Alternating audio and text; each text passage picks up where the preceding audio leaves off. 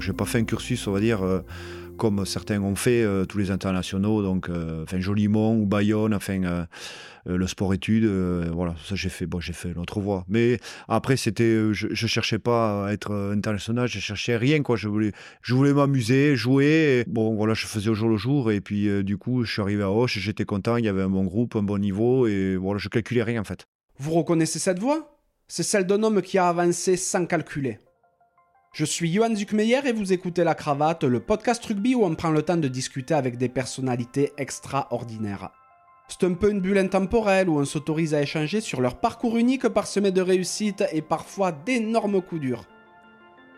Enfant, mon invité grandit dans les Pyrénées, plus précisément à Cadéac. Toujours actif, il préférait largement parcourir la forêt avec son petit frère Loïc plutôt qu'user les bancs de l'école. C'est alors que tout jeune il se met au rugby à Saint-Lary avant de rejoindre les rangs du FC Hoche à l'adolescence. Rapidement pris en main par Henri Broncan, le sorcier gersois, il fait ses débuts avec l'équipe Fagnon, sa majorité tout juste atteinte. À 20 ans, en 2003, il saisit l'opportunité d'intégrer le Castre Olympique et y découvrira le top 16, France A et les Babas. Trois ans plus tard, il s'engage avec l'Aviron Bayonnais, club dans lequel il s'accomplira réellement. Constamment à la lutte, il en devient l'un des cadres et y passe 8 belles saisons avant de conclure son aventure de joueur pro en 2016 après un baroud d'honneur à Oyonnax. Évidemment, je suis allé à la rencontre de Guillaume Bernade.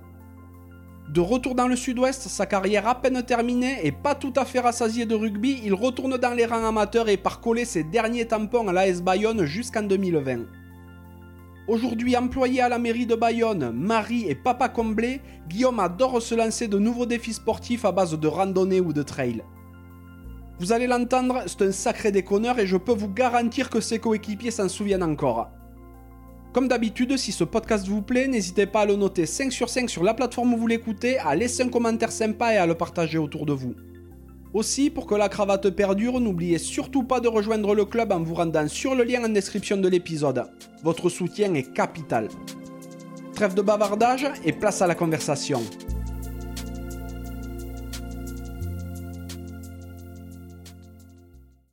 Salut Guillaume, Et bonjour, comment ça va? Très bien, impeccable. Ouais, super. Bon, merci de me recevoir. Eh bien, avec plaisir, bienvenue à Bayonne. Bon, il n'y a pas le beau temps, mais en même temps, il pleut souvent ici, donc euh, voilà. Dire qu'à Bayonne il fait pas beau, c'est un pléonasme. Quoi. Ah, oui, non, oui, c'est sûr. à chaque fois que je viens, c'est comme ça. Il n'y a, y a pas d'exception Ah ouais, quasiment. tu trop souvent, alors ça, doit être ça. non, non, mais euh, c'est top. On est chez toi, tu es dans une résidence toute neuve, c'est trop bien. Toute neuve, voilà, 5-6 ans. Et euh, donc, oui, bah, installé ici depuis 2018. euh, Et bon, on est très bien. Voilà, impeccable. Pro- proche du centre et pas trop près non plus. Donc, du coup, euh, en plus, c'est la fête de Bayonne ce week-end. Enfin, le week-end prochain, on va dire. Donc, du coup, pour rentrer, c'est impeccable. Mais oui, tu vois, je viens en repérage, moi, un petit peu. Ouais, là. voilà, bah, tu sais que là, tu peux dormir une grande terrasse, c'est bon. pas de souci.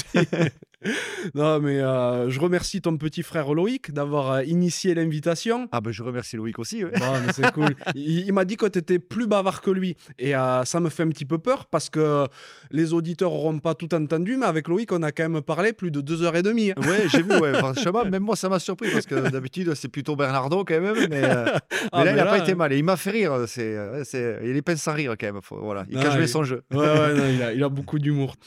Je remercie aussi Grégory Arganez de m'avoir chaudement recommandé de venir à ta rencontre. Ouais, ah oui, j'imagine, oui. Parle-moi un petit peu de lui et de la relation que vous entretenez. Euh, Arga, on s'est connus ben, en 2000, euh, je sais même plus, je crois que c'est 2003, je crois, ou 2002, quand j'ai été à Castres.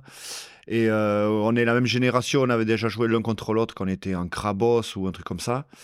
Et voilà, ben, moi j'ai rencontré Arga à Castres quand je suis arrivé. Voilà, il y avait lui et Caballero. Bon, c'est la même génération aussi, donc du coup, euh, eux, ils s'entraînaient aussi souvent en première. Et euh, du coup, euh, voilà, bon, après, c'est sûr, ça matchait parce que, comme on a pu voir, c'est quelqu'un qui a du bagou et, et des idées pleines à la tête. Donc, j'étais un bon accompagnant. Donc, voilà, on a pu faire pas mal de conneries ensemble quand on s'est retrouvés après à Bayonne. Donc, donc voilà. Et vous vous voyez encore Oui, régulièrement oui, on se voit régulièrement parce qu'il habite à Tarnos et.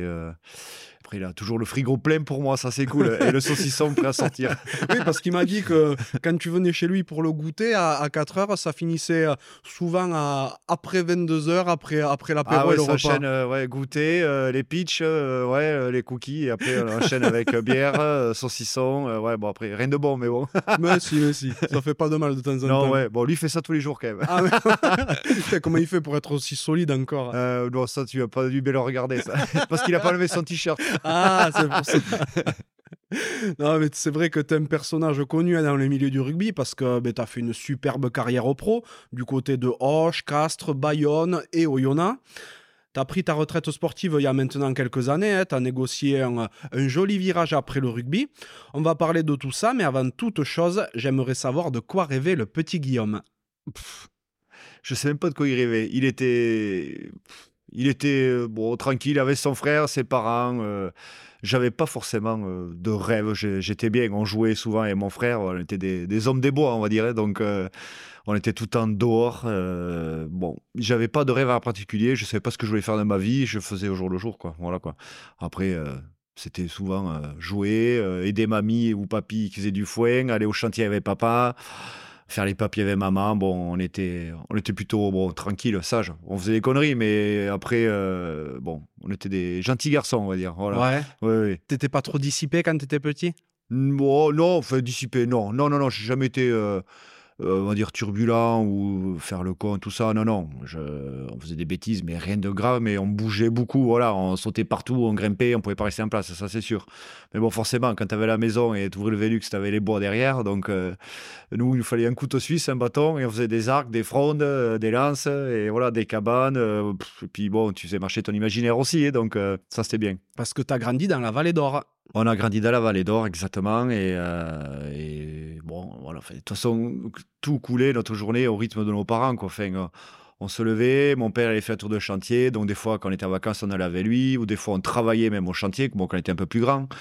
Et puis, on avait nos grands-parents à côté, donc les parents de mon père, euh, qui étaient agriculteurs. Donc, on était tout, le temps, tout le temps, tout le temps avec eux. Quoi. Nous, notre tenue avant, c'était une salopette bleue, les, et puis un t-shirt et les, bottes. Voilà, c'était tout.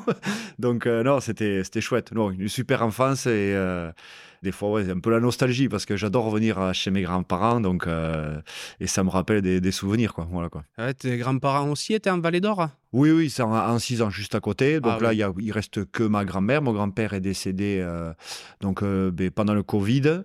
Puis voilà, donc ma grand-mère a 84 ans, elle est très en forme. Donc c'était la dernière des quatre sœurs parce que c'était quatre sœurs. Maintenant, elle est grand-mère deux fois, donc euh, là, ça lui a fait euh, un coup de boost de, de 10 années. Là, voilà. elle est repartie jusqu'à 150. Oh, bah, bah, ça serait bien, mais bon, après, qu'elle soit en forme surtout, après, forcément, elle partira. Hein, mais bon, le plus tard possible et le mieux possible. Exactement. Pour euh, orienter un petit peu les auditeurs qui n'auront pas forcément écouté le podcast avec euh, ton petit frère encore, donc vous avez grandi à, à Cadéac, donc effectivement euh, dans la vallée d'Or. La vallée d'Or, c'est une, une vallée des, des, Pyrénées, la vallée de Saint-Lary, tout ça, tout ça. Et en 6 ans, donc c'est juste à côté. Il y a un col bien connu du Tour de France maintenant, à 6 ans, qui s'appelle la Hourquette dans 6 ans, tout à fait. Et d'ailleurs, pour les amateurs de cyclisme, je vous le conseille parce qu'il est déjà très dur côté en 6 ans, justement. Et euh, en plus, la, la, vue en haut est magnifique. Oui, la vue est magnifique. On peut redescendre sur Payol, repasser sur Aspen. Euh, bon, voilà. Moi, je suis pas très vélo, mais il y en a beaucoup qui passent et euh, bon, je sais qu'ils prennent plaisir. Donc voilà. Enfin, en tout cas, j'ai mon oncle qui en fait souvent. Il aime bien le passer. Donc pour les amateurs, ils peuvent y aller, ils vont ah se régaler. carrément. Enfin, n'y allez pas trop non plus parce qu'après, il va y avoir trop de monde. il y en a pas mal déjà, mais bon. Entre les vélos, ceux qui font des courses à pied, il y en a pas mal. Mais c'est bon, c'est joli, c'est vrai. La montée côté Payol, il y a un, point de vue mais incroyable, incroyable. T'as des frères et sœurs? Non, ben, que mon frère. Ouais. ouais, j'ai vu que mon frère, euh, il, a réfléchi.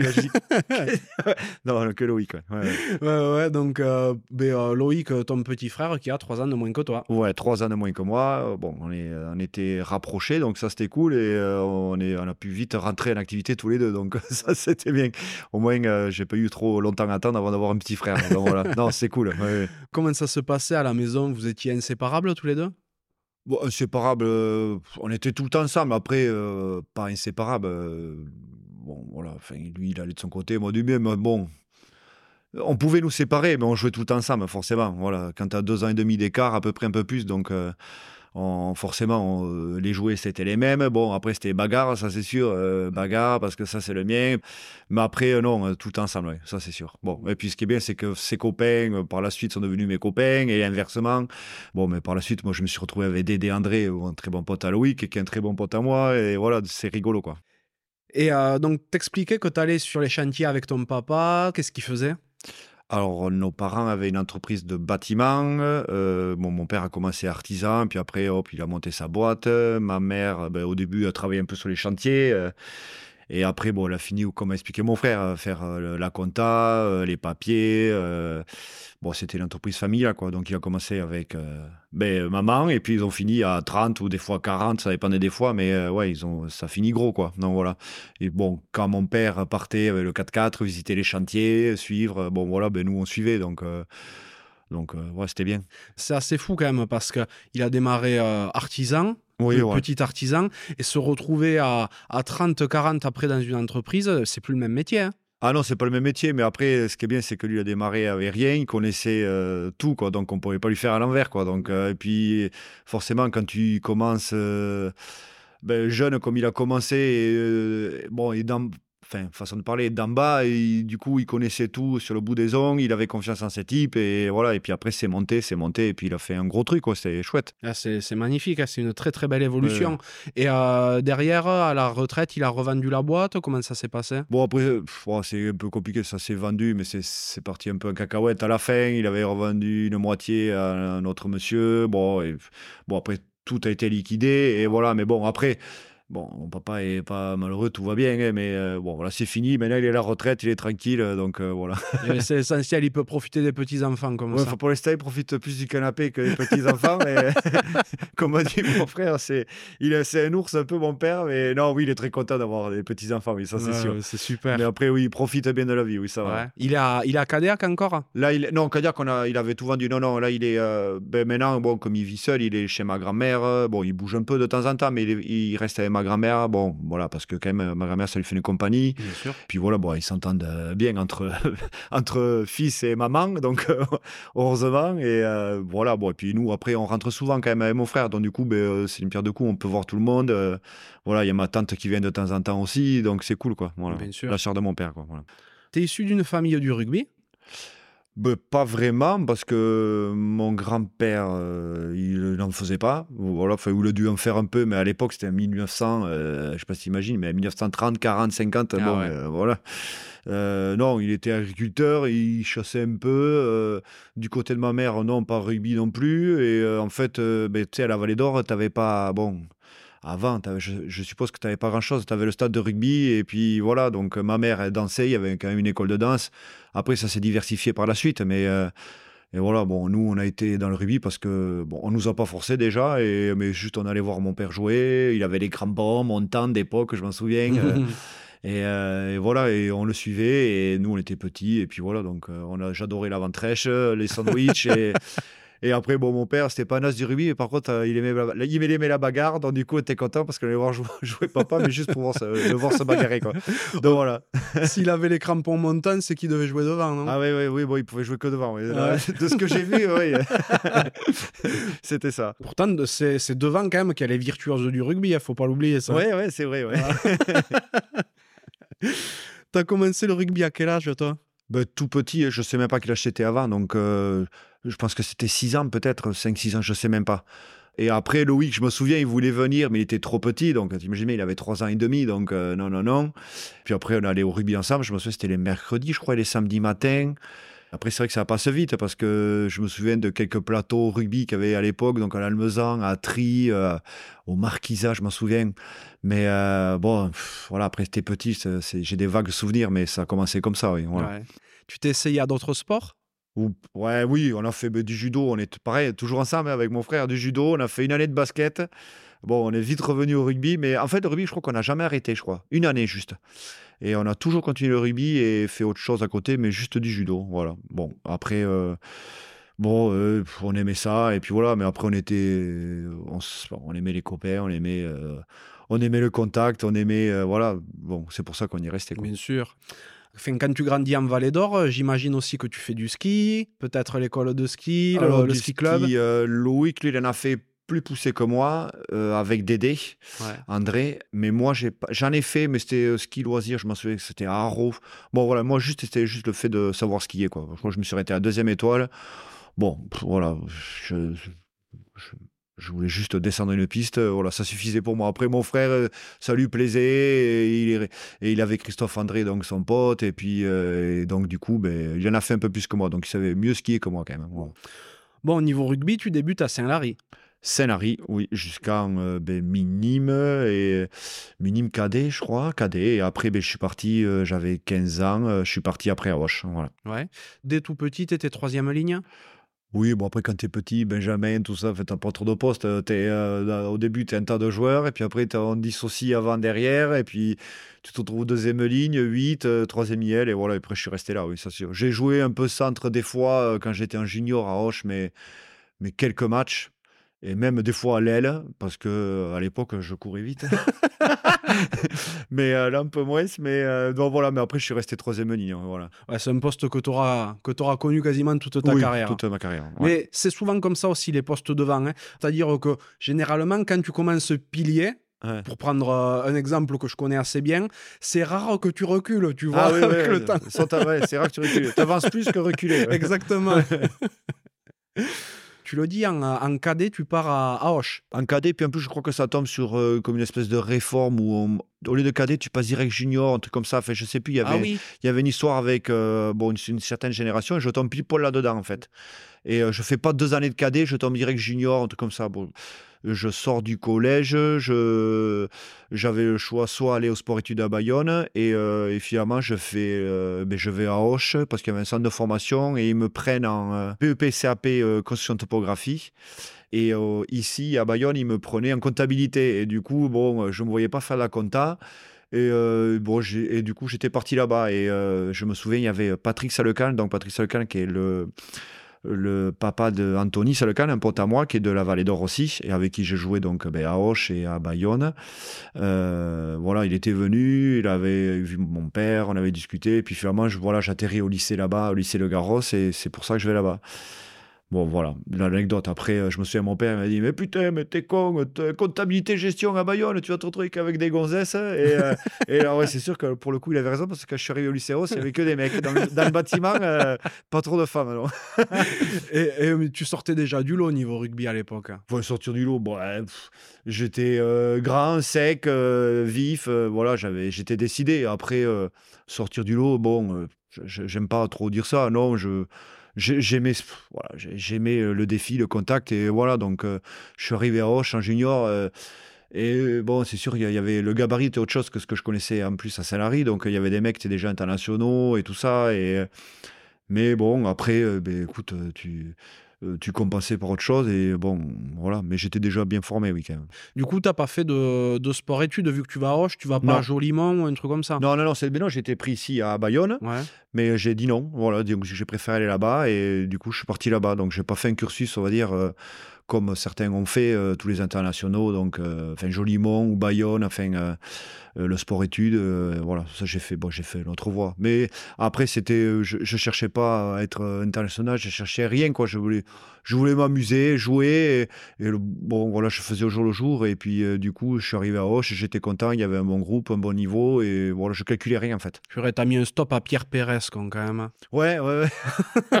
bon, non, mais je l'ai vu, il m'en veut pas, ça va quand même. Bon. Je le croise, on le croise quelquefois, des fois, quand je vais à la Floride et tout ça. bon, on le croise, c'est quelqu'un de très gentil et ah tout, donc voilà. Adorable. Donc, tu arrives à Hoche à, 16 ans, en 99. Tu fais tes classes hein, petit à petit, mais ça va quand même assez vite pour toi. Tu fais ta première saison en junior et à l'intersaison, euh, tu te retrouves déjà avec les grands. Ouais, deux ans en Crabos et, et quand on, passe censé, on est censé passer à échelle, je, je, crois que je fais très peu de matchs et, je me souviens, Henri Broncan, il me dit euh, Non, non, tu vas faire l'intersaison avec nous, tu vas jouer en première. Et bon, on était avec mon père, et on était là, bon, bon, oui, tu vas jouer en première, euh, ok, oui, tu vas t'entraîner. Nous, on, on, lui avait rien dit, on a fait oui, oui, mais dans la voiture, on discutait, bon, tu vas t'entraîner, c'est bien, voilà, bon. Mais je calculais pas non plus, je dis, je vais jamais jouer en première, je voyais les mecs et tout, c'est pas possible. Et, euh, ben non, finalement, je fais un match amicaux, et puis un match, et puis deux, et puis trois, et donc du coup, je me retrouve euh, ben, à jouer en première. Ben, j'avais tout juste 18 ans. Et avec des mecs, bon voilà, qui étaient tous trentenaires ou bon des mecs que j'allais voir jouer moi le week-end, donc voilà, c'était rigolo. Et, et c'est vrai que ça a été vite, ouais. Donc, et en plus, à l'époque, je me souviens, si tu jouais moins de 20 minutes euh, le vendredi soir, le samedi, tu pouvais jouer quand même le lendemain euh, avec les réchelles. Donc, euh, ça m'arrivait quelques fois aussi. Donc, c'était week-end rugby. Et je rentrais pas souvent à la ah, maison. C'est sûr. Ou alors, je rentrais le vendredi et puis je revenais direct le samedi. Quoi. Voilà, il faut qu'on se rende bien compte quand même, tu as tout juste 18 ans. Ah, Hoche est en première division. Non, Hoche est en top, un pro des deux. Ah, c'était un Elite 2, voilà. ça s'appelait Elite 2, je crois. Ouais, ouais, on était ça, ça te met un pet, ça, de parler d'Elite 2. Ouais, parce que ouais, forcément, j'ai 40 maintenant, donc du coup, ça fait 20 ans, alors que j'ai l'impression que c'était hier. Ouais. D'accord, donc ouais, quand même deuxième div. Raconte-moi un petit peu ton arrivée euh, dans le groupe, euh, je vais pas dire au pro, parce que c'était en train de se professionnaliser, justement. Alors ouais, et j'étais, euh, justement, j'y réfléchissais là ce matin, j'ai dit, mais comment s'entraîner? Je me souviens même plus, je crois qu'on s'entraînait les soirs. Mais je sais même pas si c'était tous les soirs. Alors, il y en avait qui s'entraînaient la journée. Je me souviens de, de Saliès et tout ça, euh, qui jouaient 10, qui s'entraînaient le, les après-midi avec Philippe Béraud, le jeu au pied. Il y avait plein de trucs comme ça, mais je sais pas si c'était tous pros, quoi. Même moi, j'avais un contrat plus, plus réactif. Et encore, j'étais au lycée, moi, encore. Donc, euh, je, dormais à l'internat, quoi. Donc, euh, je m'entraînais, j'allais à l'internat. Puis, c'était des, contrats. Moi, je crois que j'étais payé sur 10 mois. Donc, c'était pas, pas comme maintenant, quoi. et puis bon, ça se fait naturellement, mais parce qu'après, Broncan, voilà, il, aimait bien piocher chez les jeunes. Il connaissait euh, ben, des petits, du mini poussin jusqu'à la première.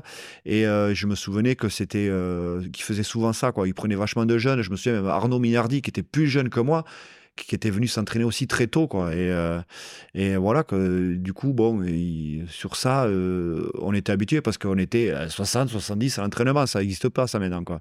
Donc voilà, quoi je suis impressionné à chaque fois que je suis amené à parler de, de Henri Broncan ou avec Henri Broncan, euh, c'est que en fait il connaît absolument mais tous les joueurs, mais euh, tu le dis de tout petit à très grand. Vu l'âge qu'il a maintenant, euh, je pense qu'il doit connaître des, milliers de joueurs dans, tout le, dans, tout le, bassin euh, occitan. C'est vraiment un mec du, enfin, du, du Gers, il, il, connaissait le mini poussin de Lectour en passant par Gimont. Enfin, franchement, c'était incroyable, incroyable.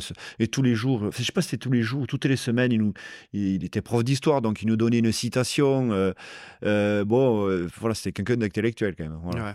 Il est toujours dans la même veine. Hein. Et euh, justement, pour digresser un petit peu sur, euh, sur Henri, euh, je l'ai eu récemment au téléphone. Je lui dis, mais comment tu fais, vu l'âge que tu as, vu les générations qui arrivent, pour te sentir encore à ta place en tant qu'entraîneur, tout ça et tout Mais il me fait, moi en fait, ça change pas, c'est juste des petites questions d'adaptation par rapport aux nouvelles générations, tout ça.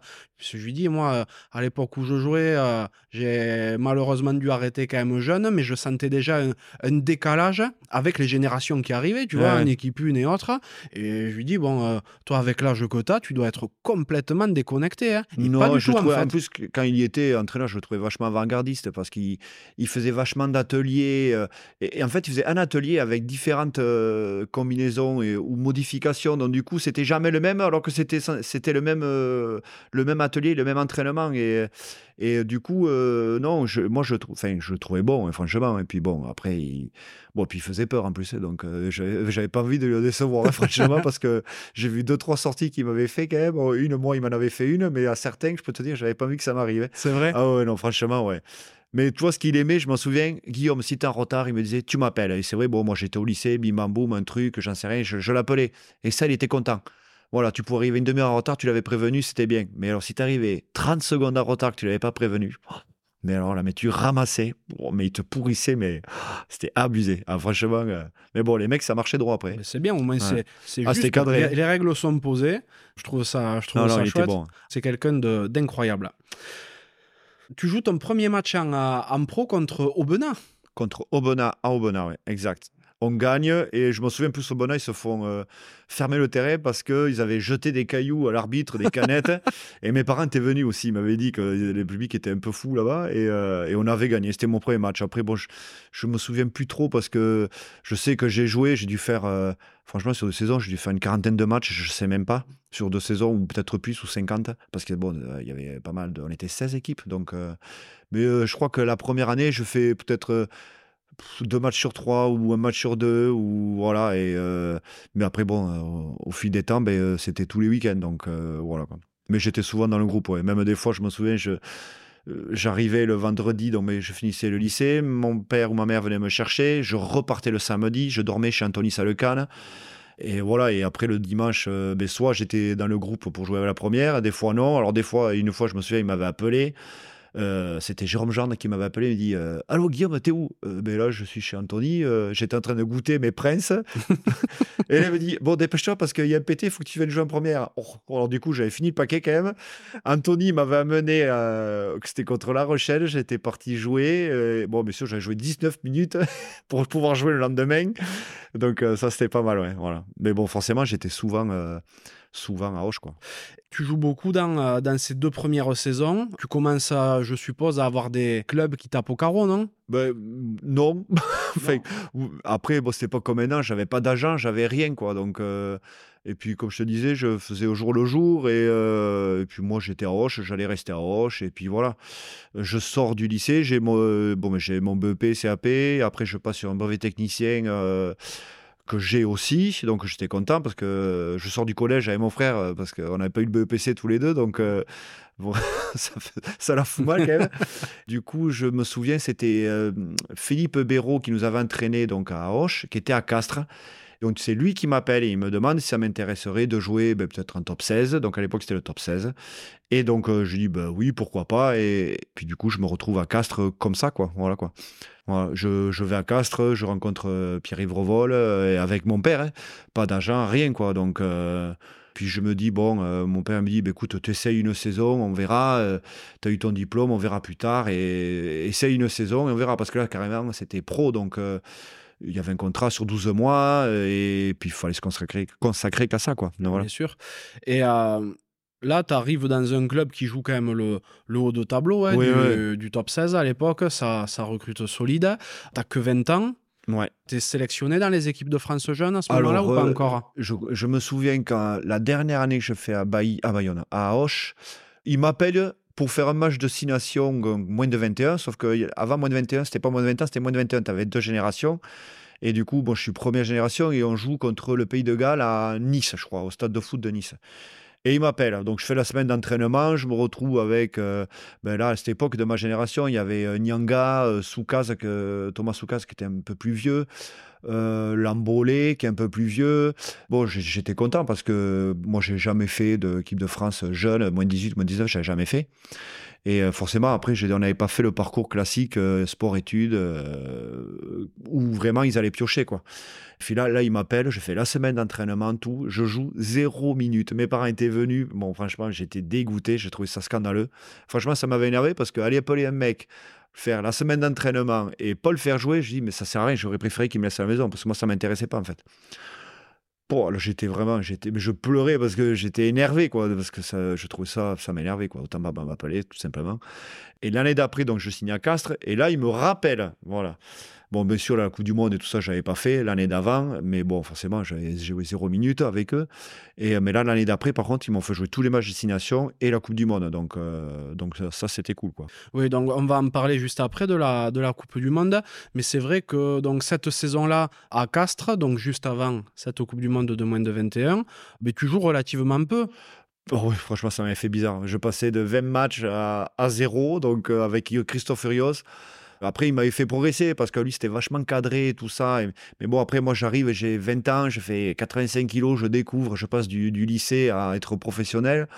Tu passes du coq à l'âne, alors du, du, bon, et eh ben, tu t'habitues, euh, bon, ben, tu pioches un peu dans le mental parce que c'est vrai que c'était un peu dur.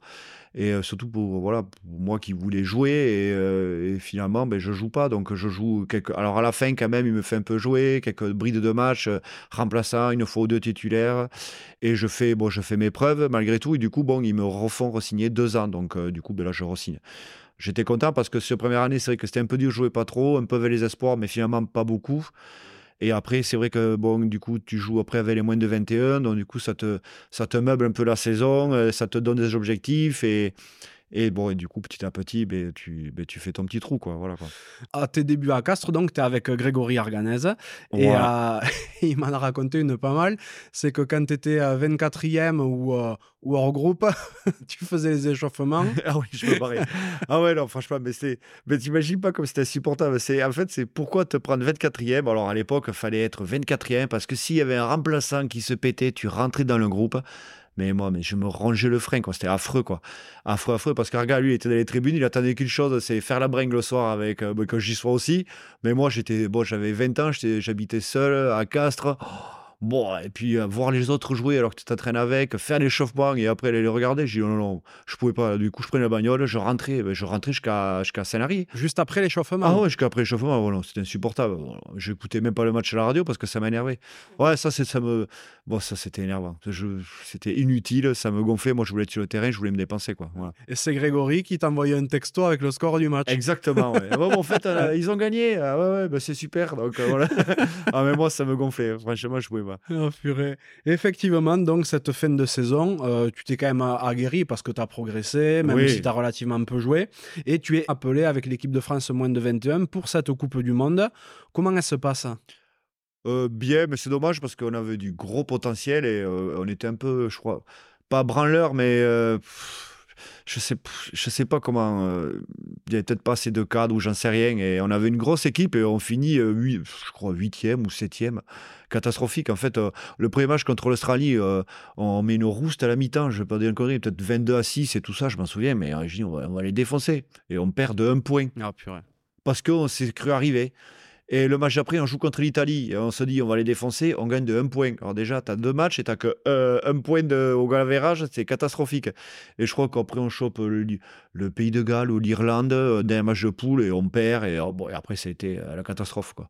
On n'était plus, euh, on passait qu'à sortir. Et, et puis voilà. Quoi. Donc c'est dommage parce qu'il y avait du potentiel, il y avait des bons joueurs. Enfin, euh, il y avait Swarzewski, il y avait euh, Nyanga, il y avait bon, des mecs qui ont percé. Il y avait quand même euh, Jean-Baptiste Perras qui avait été du meilleur joueur mondial l'année d'avant. Anthony Floch, bon, Cabane, Romain Cabane avec qui j'ai joué.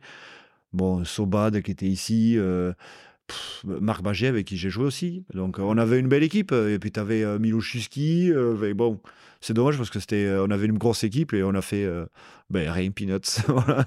Et tu vois, euh, j'en avais parlé avec, euh, avec Romain Cabane et il a eu à peu près la même analyse. Il Ouais. disait que vous aviez un potentiel énorme mais que vous aviez branlé. quoi. Non, on a branlé, ouais, franchement. ouais. Mais bon, je, bon, t'es jeune, c'est comme ça après. Qu'est-ce que tu fais? C'est formateur aussi, hein, C'est j'imagine. formateur. oui.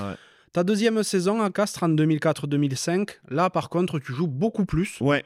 Et même si tu partages le poste, hein, euh, ben, tu fais près de 30 matchs sur la saison et vous terminez sixième du top 14. Sixième, et, euh, et puis il y avait la, je crois qu'on a H-Cup aussi. Et euh, non, ouais, c'était bien. Euh, J'étais avec, en concurrence avec Romain Froment, moi qui était beaucoup plus vieux, qui fait une très belle saison, qui est un très bon joueur. Et, euh, et du coup, ouais, on se partage le poste. Bon, un peu plus lui quand même, ce qui était normal. Et euh, mais bien, j'étais content parce que là, ça me changeait quand même radicalement de l'année d'avant. Mais quand même, l'année d'avant, j'avais fait mes preuves parce que j'avais rongé mon frein. Euh, je fais une belle Coupe du Monde malgré tout, parce que même si on marche pas bien, euh, je fais une bonne Coupe du Monde, ce qui me vaut après une sélection française, parce que je me souviens, il y avait Jacques Brunet qui était venu, et même, je dois partir même aux États-Unis, il faut une tournée aux États-Unis. Et je devais y aller, et finalement, c'est Romain Froment qui va à ma place. Là, quand Ouais. tu dis à tourner aux États-Unis, c'est à Eh ben, France A ou les- la non, grande équipe la, de la France grande équipe, ils avaient fait. Waouh. Ouais, Et je devais y aller. Et finalement, euh, c'était, je sais plus, je- c'est Romain qui m'avait dit ça. Euh, il me dit, tu sais, que c'est toi qui devais y aller. Et en fait, euh, je sais plus qui c'est qui avait dit, non, non, mais prenez Romain, c'est lui qui a fait la majorité de la saison. Je sais plus si c'était Urios ou, le- ou, euh, ou Pierre-Yves Revol. Et, euh, Oh, le cadeau. et du coup, je me suis dit, putain, merde, chier, toi tu, toi, tu vas aux États-Unis et moi, je suis à la maison. Donc, donc ouais, bon, voilà, mais c'était pas grave. Je, moi, je, je cherchais rien, mais je me disais, peut-être, tu aurais pu y avoir le coq, sur, la- sur le vrai coq sur, la- sur la poitrine. Donc, c'est dommage. voilà. C'est clair, mais bon, petite consolante quand même, parce qu'en novembre 2004, Ouais. tu pars avec les Babas. Euh, oui, aussi. Je pars avec les Babas. C'était le jubilé de Fabien en plus, je m'en souviens.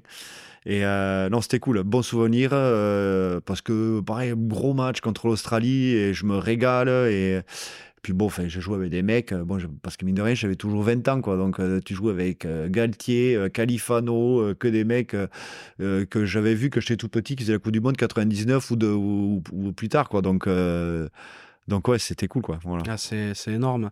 Bon, ce match-là, vous jouez contre l'Australie, vous prenez 45 à 15. Ouais, mais par contre, je m'étais régalé. Franchement, c'était un gros match et euh, je m'étais vraiment régalé en défense, en attaque. euh.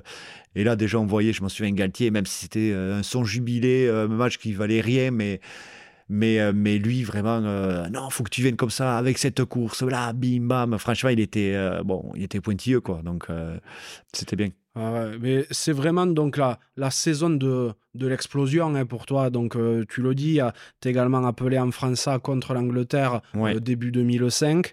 Tu dis que Romain Froment a été appelé en, en équipe de France. Toi, à l'époque, tu l'as pas trop mal pris parce que ben, voilà, tu Oh étais, non, non. jeune et tout. Mais euh, est-ce que tu te dis surtout que ben, voilà, tu es jeune, euh, il y aura d'autres occasions quoi? Franchement, je me pose aucune question. Je me dis pas, je, je sais pas, je dis pas que c'est un objectif, pas un objectif, mais je sais même pas si j'avais les moyens d'y arriver. Je voulais juste prendre au jour le jour, quoi. Donc euh, voilà. Et là, je suis appelé en France, ça, donc contre l'Angleterre. Je joue 10 minutes, un quart d'heure, mais j'étais content, quoi. Et euh, je me souviens, il y avait une coupure, un match. euh, euh, on joue à Perpignan et là j'étais remplaçant putain je rentre je me blesse alors que j'étais rappelé pour jouer l'Italie Non. ah ouais, et là je me blesse à la cheville et j'étais dégoûté quoi parce que je, j'aurais pu enchaîner une deuxième sélection quoi. En Italie, France A ou Ouais, euh, France A, Italie, euh, France A, Italie A et, et là je bon mais du coup je me blesse et bon et après bon c'était fini quoi. Et euh, mais bon c'était pas grave. Après je, moi l'objectif c'était de jouer. Voilà je pas je me disais pas bon allez je joue en équipe de France pas du tout j'avais aucune prétention. C'était juste que je prenais ce qu'il y avait à prendre quoi. Voilà. Ouais, T'as bien raison. Bon, en tout cas, c'est c'est pas de bol, petite blessure, mais toi, tu fais donc une saison énormissime. Et ta troisième saison en 2005-2006, quand je dis troisième saison, c'est la troisième à À Castres. 4, ouais. Tu fais une vingtaine de matchs, donc tu joues hein, quand même. Euh, Oui, un peu moins que c'était Seigne qui vient d'arriver. Rio, c'était parti. Seigne vient d'arriver. Bon, gros changement et tout ça. Et euh, bon, je, je sens que moi, ça va être ma dernière saison. Et, euh, et puis, je me retrouve tout seul en plus parce que Arga, euh, tous mes potes étaient partis. Arga était parti à Montauban avec Caballero. Je me souviens, à l'époque, c'était Jérémy Bertin avec qui je restais souvent. Maintenant, je crois qu'il est sur Périgueux, euh, éducateur, un truc comme ça. Du coup, je me retrouve tout seul, quoi. Et bon, et je sens que j'ai plus d'avenir là-bas. Et. Et là, pour le coup, bon, ben, j'ai un agent et le même Carga, je crois qu'on était ses premiers joueurs. Et puis, bon, je reste avec lui. Il me dit euh, écoute, il y a Bayonne qui te veut. euh, Est-ce que tu veux On va aller voir. Et du coup, je vais là-bas. Voilà. T'avais pas spécialement d'attache en plus à Bayonne ou autre? T'avais pas de Non, potes non, qui non, non, jouaient, rien, ou- rien du tout. euh, je connaissais personne. euh, Mais bon, après, voilà, ça fait trois ans que je suis à Castres. Tu sais que c'est maintenant, c'est devenu un métier. Et puis, bon, tu as un contrat, on t'appelle, j'y vais. euh, et puis, bon, je vais pas batailler. Moi, je. Je, de toute façon, c'est les seuls que j'ai vus. Donc, je sais qu'il y avait Montauban qui m'avait appelé. Et bon, j'avais le premier rendez-vous, c'était Bayonne. J'étais à Bayonne. Et j'ai signé à Bayonne, voilà. Et je crois en plus que l'anecdote, c'est qu'en fait, euh, quelques semaines d'avant, on, on joue à Biarritz. Et je crois que c'était Pierre Pétavin qui, à l'époque, était. euh, bon, qui supervisait sûrement des joueurs et tout ça. Il était venu à Aguilera. C'est là que je sais qu'ils m'ont vu jouer. Vraiment, bon, ils me connaissaient, mais ils étaient venus voir. Et du coup, là, en plus, à Biarritz, je fais un bon match. Et voilà, et donc je signe, euh, je signe à quoi. C'est drôle parce que tu dis ça presque comme si c'était un hasard. Et quand on sait derrière la l'importance qu'a eu Bayonne dans ta vie et, Ouais, que, ouais. et que la ville de Bayonne a toujours pour toi, c'est assez rigolo de se dire que ça s'est joué presque sur un coup de dé. Quoi.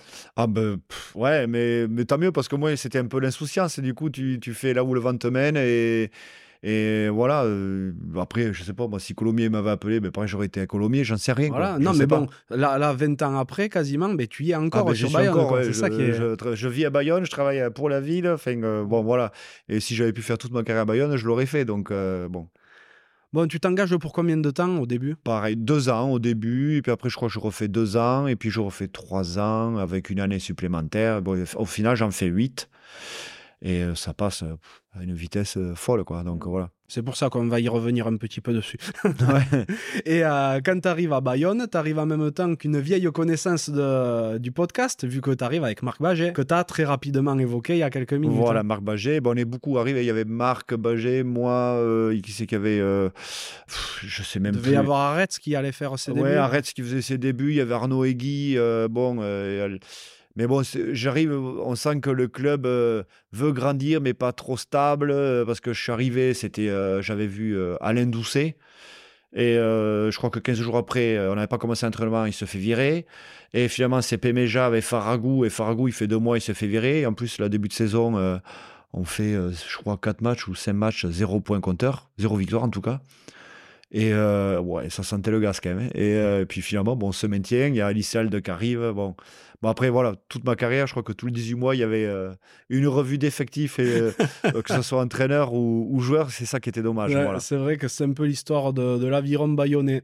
Et donc, euh, bon, tes trois premières saisons, vous, vous oscillez entre la 7e et la 9e place du, du top 14 tu t'imposes rapidement dans cet effectif, tu te sens reconnu à ta juste valeur, ce qui n'était peut-être pas forcément le cas la dernière saison à Castres je, je, me sens bien déjà et je me sens libre. Et moi, j'ai besoin d'être libre, de m'exprimer comme je le sens. Et j'étais plutôt un joueur d'instinct. Et du coup, euh, voilà, Pemeja, il me laisse, euh, il me laisse libre. Quoi. Et du coup, moi, j'adorais plaquer, j'adorais toucher le ballon, j'adorais enfin, courir. Et, euh, et, du coup, voilà, et ben, ils se servent de ça. Et, puis bon, et ça marche, tant mieux quoi. Donc euh, et oui, moi je me sens vite, euh, vite bien assis, mais je, mais rien n'est acquis, attention, parce que je, je m'y filais, j'avais du monde et je voulais pas, j'étais pas un tricheur quoi. Donc vous faites ces, ces trois premières saisons et l'année 2009-2010, sportivement là, c'est très compliqué. Richard Dourt attaque la saison comme manager. Vous faites des débuts assez mauvais un championnat. Euh, il est éjecté en janvier 2010. Là, c'est Christian Gajan qui arrive. Et à la fin de la saison, bon, au final, vous terminez 13e du top 14. Vous devez normalement euh, descendre en Pro D2, mais vous êtes sauvé par euh, l'explosion de Montauban. Exactement. Ouais, ouais, ça se passe comme ça. Ouais. Et année bizarre, ouais, c'était, c'était compliqué. te dire pourquoi, je sais pas. Je sais pas, parce que l'année d'après, je crois qu'on fait une grosse saison, donc, euh, et on n'avait pas forcément changé beaucoup, beaucoup de joueurs. Euh, et on finit septième, on est à un point de, un point de la qualif. Donc euh, voilà. Quoi. C'est ça, parce que c'est pas un bouleversement en plus qu'il y a dans l'effectif. Et, mais comment tu arrives à l'expliquer ça que une saison, mais vous deviez descendre et que la saison d'après, presque avec le même effectif, mais vous faites une saison très, très correcte? C'est le mental, tout simplement. Peut-être qu'on n'était pas tout court. Quoi. comment on peut expliquer qu'à moins de 20, avec une grosse équipe, on perd d'un point contre l'Australie et on gagne d'un point contre l'Italie, alors qu'on aurait dû mettre une rouste à l'Italie et gagner facilement l'Australie, même s'ils sont censés être euh, potentiellement meilleurs. Donc euh, c'est le mental tout simplement, parce que euh, l'année d'après, avec la même équipe quasiment, on, ben, on, pas d'accrocher une qualif. Donc, et je me souviens, c'est Montpellier qui finit à notre place et ils finissent en finale en plus, Montpellier. Bon, je dis pas qu'on aurait été en finale. Mais bon, quand même, j'aurais aimé connaître les phases finales avec Bayonne, ça c'est sûr. C'est sûr. Mais bon, tu n'as pas connu les phases finales, mais euh, tu as connu les arrivées de nouveaux joueurs dans le club. Et euh, il paraît que c'est toi qui étais euh, préposé aux, blagues pour les nouveaux arrivants. Aux blagues Ouais, je faisais pas mal de blagues, je faisais pas mal de conneries. Non, alors je, je, vais parler plus précisément peut-être de Force Basque avec Aretz. Euh, ah oui, exact, exact, exact. Ah ouais, ouais, ouais, ça, ouais. Arrête, il y avait toujours des idées bien dégueulasses. Et du coup, euh, ouais, ouais, non, ouais, que je m'en souviens, euh, les, c'était Arrête qui faisait style, non, mais je vais te soulever. Mais c'est ce qu'on voit maintenant sur Internet où les mecs, ils s'allongent, ils sont attachés. En, gros, quand il y avait une nouvelle recrue qui arrivait, ah vous lui faisiez une démonstration de force basque. Exactement, voilà. Bon, forcément, force basque avec Arrête qui fait style, qui va soulever quelqu'un avec la mâchoire. Et, et l'autre, il est là, il se tend, il se gaine et qui derrière, qui pose son cul sur le nez, mais ben, c'était moi. Donc euh, voilà. Bon, ça parmi tant d'autres, parce qu'il y en avait un paquet de conneries. Euh, un peu de ce style. ouais. Il devait être content, les bisous. Ouais, mais ça va, il tombe sur moi quand même. Je suis quand même assez propre comme garçon. Donc, euh, voilà. Non, tu le faisais avant ou après l'entraînement Ah non, je faisais, non, je sortais de la douche. Ah, Ils ont de la chance quand même. il paraît que tu aimais bien le ketchup aussi.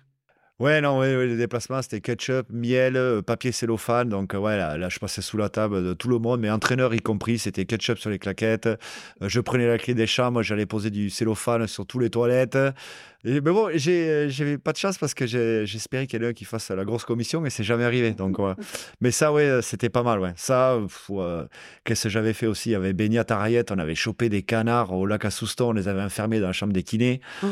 Et euh, on les a. Ah ouais, non, franchement, ils avaient oh chié partout dans la chambre. Oh le dégât. Bon, après, oui, c'est sûr que lorsqu'il y avait des conneries à faire, mais bon, voilà, c'était bien parce que c'était la récréation, quoi. C'est sûr, mais bon, euh, ça montre aussi que, que vous gardez un peu votre insouciance dans ce monde professionnel et c'est bien aussi. Quoi. Bah, il faut, parce qu'on n'est pas des robots non plus, mais comme euh, tout le monde. Enfin, bon, voilà. Maintenant, bon, j'ai un métier, un vrai métier, on va dire, mais tu as besoin de déconner, de lâcher la soupape, donc euh, ça, fait du bien. Il faut, sinon, euh, c'est pas rigolo. Un vrai métier, c'est pas ce que dit ton frère. Hein oui, non, bah, et lui, lui, il dit que c'est un vrai pêcheur. Euh, la dernière fois que j'étais en montagne avec lui, il m'a dit Non, prends pas à manger, t'inquiète pas, je vais pêcher des truites.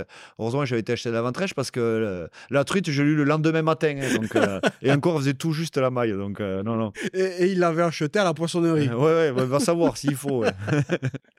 donc, ouais, effectivement, il y a cette saison où vous terminez septième. À cette époque-là, tu joues, même si le club euh, oscille entre milieu et bas de tableau. Toi, tu joues énormément. Par contre, la saison 2013-2014, ben là. Oh, plus rien. Plus rien. non, ouais, bon, bah, après, c'était. Alors que l'année d'avant, euh, c'était Christian Lanta et Christophe Delo. Euh, bon, et je joue au taquet. Et l'année d'après, les six premiers mois, bon, j'alterne. Bon, les six derniers mois, je suis même plus invité, mais je sais même pas pourquoi. Hein. Bon, c'est pas très grave. Et, euh, et, du coup, ce qui est dommage, c'est que ça me vaut. Euh, bon, mais il me garde pas. Et du coup, bon, mais du coup, faut trouver un club, quoi. Et là, j'atterris à Oyo, quoi. Voilà. Ah ouais, non, mais avant de partir à Oyo, quand même, faut dire qu'il y a une nouvelle recrue à Bayonne quand tu es au frigo. Euh, avec Grégory Arganez, c'est le fameux joueur El Pijonos. El, El Pijonos, oui, exactement. Donc, euh, on a fait des belles vidéos avec Arga euh, parce que là, pour le coup, on était les deux au placard et, et puis en plus, bon, on s'entraînait peu et, et, là, franchement, c'était la porte ouverte à toutes ces conneries. On a fait que ça, des déguisements, des films, des, des photos et lui, c'était déguisé en Christian Lanta. Moi, j'ai encore les vidéos, mais qu'est-ce qu'on rigole, franchement. Moi, je m'étais déguisé en Pijonos parce qu'on était des vrais pigeons, quoi. On s'entraînait pas, quoi. On s'entraînait pas ou alors c'était allez, va faire des trucs là-bas, c'était catastrophique. Et à quelle occasion vous êtes déguisé ben, Le mercredi, euh, on n'avait pas d'entraînement, ou alors je me souviens là qu'on avait fait ça, ils étaient partis jouer à Grenoble, et nous on était les deux seuls pimpins, euh, ou avec, avec qui Vitolio aussi, je me souviens, on était 4-5 joueurs, on était, mais alors au frigo complet, et du coup, on faisait que, que des conneries, quoi. Voilà, quoi. Bon. Ils les ont vus ces vidéos après les coachs? Ah non, je sais pas. Bon, après, euh, sûrement, peut-être. Bon, c'est pas très grave. On avait rigolé quand même. Il y avait rien de méchant, hein, mais c'était rigolo. Ouais, T'étais au frigo, donc il fallait, euh, il fallait compenser un petit peu. Vous bringuiez, et il arrivait quelque chose à ton ongle. Oui, exact, oui. Ah oui, j'ai découvert que Marvin Color était cannibale. ouais, ouais, Marvin en sort, et puis je sais pas ce qui lui arrive. Bon, euh, je crois qu'il m'a pris pour un agresseur, il m'a bouffé le, il m'a bouffé le doigt, quoi. Donc, du coup, Là, là j'avais vraiment, vraiment eu mal. Et puis, bon, je suis pas quelqu'un de méchant, je suis quelqu'un de gentil. Tout le monde me disait Oh, mais il t'a bouffé le doigt, il fallait le taper. J'ai dit Non, non, je vais pas taper. Marvin, c'était mon pote et tout. Mais il m'avait éventré le doigt. J'avais plus d'ongle. J'avais retrouvé l'ongle le lendemain dans ma voiture, ah. sur le siège, euh, enfin, sur le tapis. Ah ouais, donc bon, lui, ça n'était voulu et tout ça. Et bon, c'était pas grave, hein, c'est qu'un ongle. Mais du coup, ça m'avait valu un match en arrêt quand même. Ah ouais, quand même. ah ouais, j'avais plus d'ongle, j'avais mal et tout. J'avais. Il y avait marqué quoi sur euh, Rugby Rama pour la cause de la blessure euh, Déchirure, euh, déchirure à l'ischio sûrement. Ouais, voilà. bon, débordement de soirée, quand il arrive, ça c'était gentil. Mais oui, c'est fait. J'allais dire, c'est des choses qui arrivent, se faire bouffer le doigt par un coéquipier, ça arrive pas tous les jours. Ouais, non, ouais, bon, moi aussi j'étais alcoolisé, heureusement, parce que ça a dû m'anesthésier sur le moment et m'anesthésier la douleur aussi, donc voilà, non, heureusement. oh purée, c'est énorme. Et euh, bon, toujours est-il qu'après 8 saisons à l'Aviron, à 31 ans, eh ben, euh, tu pars vers d'autres cieux du côté de l'Ain. Voilà, exactement. Et du coup, euh, bon, eh ben, c'était Urios qui entraînait. Et voilà, je, bon, je savais comment il était. Et, bon, et je dis, bon, je signe. Et puis voilà, bon, moi, je savais que j'ai 31, je n'allais pas jouer jusqu'à 37. Il me restait deux saisons. Je voulais finir deux saisons propres. Et je signe là-bas. Voilà. Ouais, mais pourtant, il t'avait pas trop fait confiance à Castres. Bah, trop, trop fait confiance. Après, j'avais 19, 20 ans, il ne me connaissait pas. Et, et bon, euh, si je, enfin, la première année, la première fois où Christophe Rios m'a vu, bon, je sais même pas s'il me connaissait. J'étais allé à Colomiers jouer le dernier match de playoff, là, contre, euh, fin de playdown, je m'en souviens à l'époque, contre Colomiers, mais ils jouaient rien, quoi, les deux équipes. Et j'avais été les voir à l'hôtel, euh, j'avais vu Gajan, Béraud et donc Urios, euh, qui me voit, il voit un mec de 20 ans, 80 kilos, ici, qui c'est celui-là, et après il a signé ici, je ne sais même pas s'il savait que je signais, donc il a appris à me connaître, donc voilà.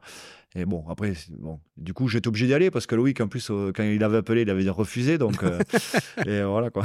donc, j'y étais, quoi. Il fallait que tu réhabilites le nom de, eh des, Bernades euh, auprès de, Christophe Furios. Exactement. Non, mais c'est pas la plus mauvaise décision que tu prends quand même d'y aller parce que tu vis de belles années là-bas. Alors, deux belles, ouais. La première année, non, oui, deux belles humainement. Après, la première année, bon, compliqué. Enfin, je joue, mais c'est compliqué parce que je, je paie toutes mes petites, euh, des, petits bobos, a le talon d'Achille, le genou, le dos, le truc, et du coup, j'ai dû, je loupe un peu le train quand même. Donc, euh, je loupe le début, je reviens un peu, il y a les matchs donc de challenge et tout ça, mais bon, je, fais une saison mi-figue, mi-raisin, j'y suis, mais, euh, mais compliqué quand même. Compliqué, je sens que je marque un coup d'arrêt physiquement. Ouais. Tu fais 12 matchs hein, ta, Ouais, première, euh, ta première saison, mais ça te permet quand même de voir autre chose Exactement. que Bayonne. Mais d'ailleurs, le départ de Bayonne, ça a été un crève-cœur pour toi ou Oui, un peu quand même. Franchement, je voulais, je- j'aurais aimé finir là-bas. Franchement, ça faisait 8 ans, je me voyais faire 10 ans. hein. Voilà, j'aurais aimé finir là-bas. Après, et ce qui est con, c'est que du coup, bon, moi, en décembre, je sais que je suis plus gardé à Bayonne. Décembre, janvier, et, fait- je rencontre vite Oyonnax. Et du coup, euh, voilà, et ça se fait vite. Sauf qu'après, entre-temps, Lanta et Delo, on sait qu'ils les gardent pas. C'est d'autres qui arrivent. Et peut-être que si j'avais pas signé, peut-être que je serais resté à Bayonne. Enfin, en tout cas, je dans la balance, je serais resté, ça c'est sûr. Après, bon, ben écoute, je... c'est comme ça, c'est la vie, je bataille pas. Quoi. Il m'appelle et puis, et puis j'y vais, et puis, et bon, et puis ça te sort de ta zone de confort, et puis. Bon, et je regrette pas, même si j'ai très peu joué, je regrette pas parce que j'ai connu autre chose. C'était dans la montagne, j'ai connu d'autres personnes, j'ai connu une autre façon d'entraîner, euh, j'ai connu d'autres prépas, et c'était bien, quoi. Voilà. Donc, euh, bon. Pour la fin de carrière, eh ben, c'était très bien aussi. Je, voilà, je suis parti, euh, j'ai voulu garder mon appartement euh, bon, à Tarnos quand j'y étais. euh, j'ai pris euh, un truc, euh, voilà, j'ai juste pris une gazinière, euh, un matelas, enfin un lit, euh, un canapé, et puis voilà, je suis parti juste parce que je savais que j'allais faire deux ans.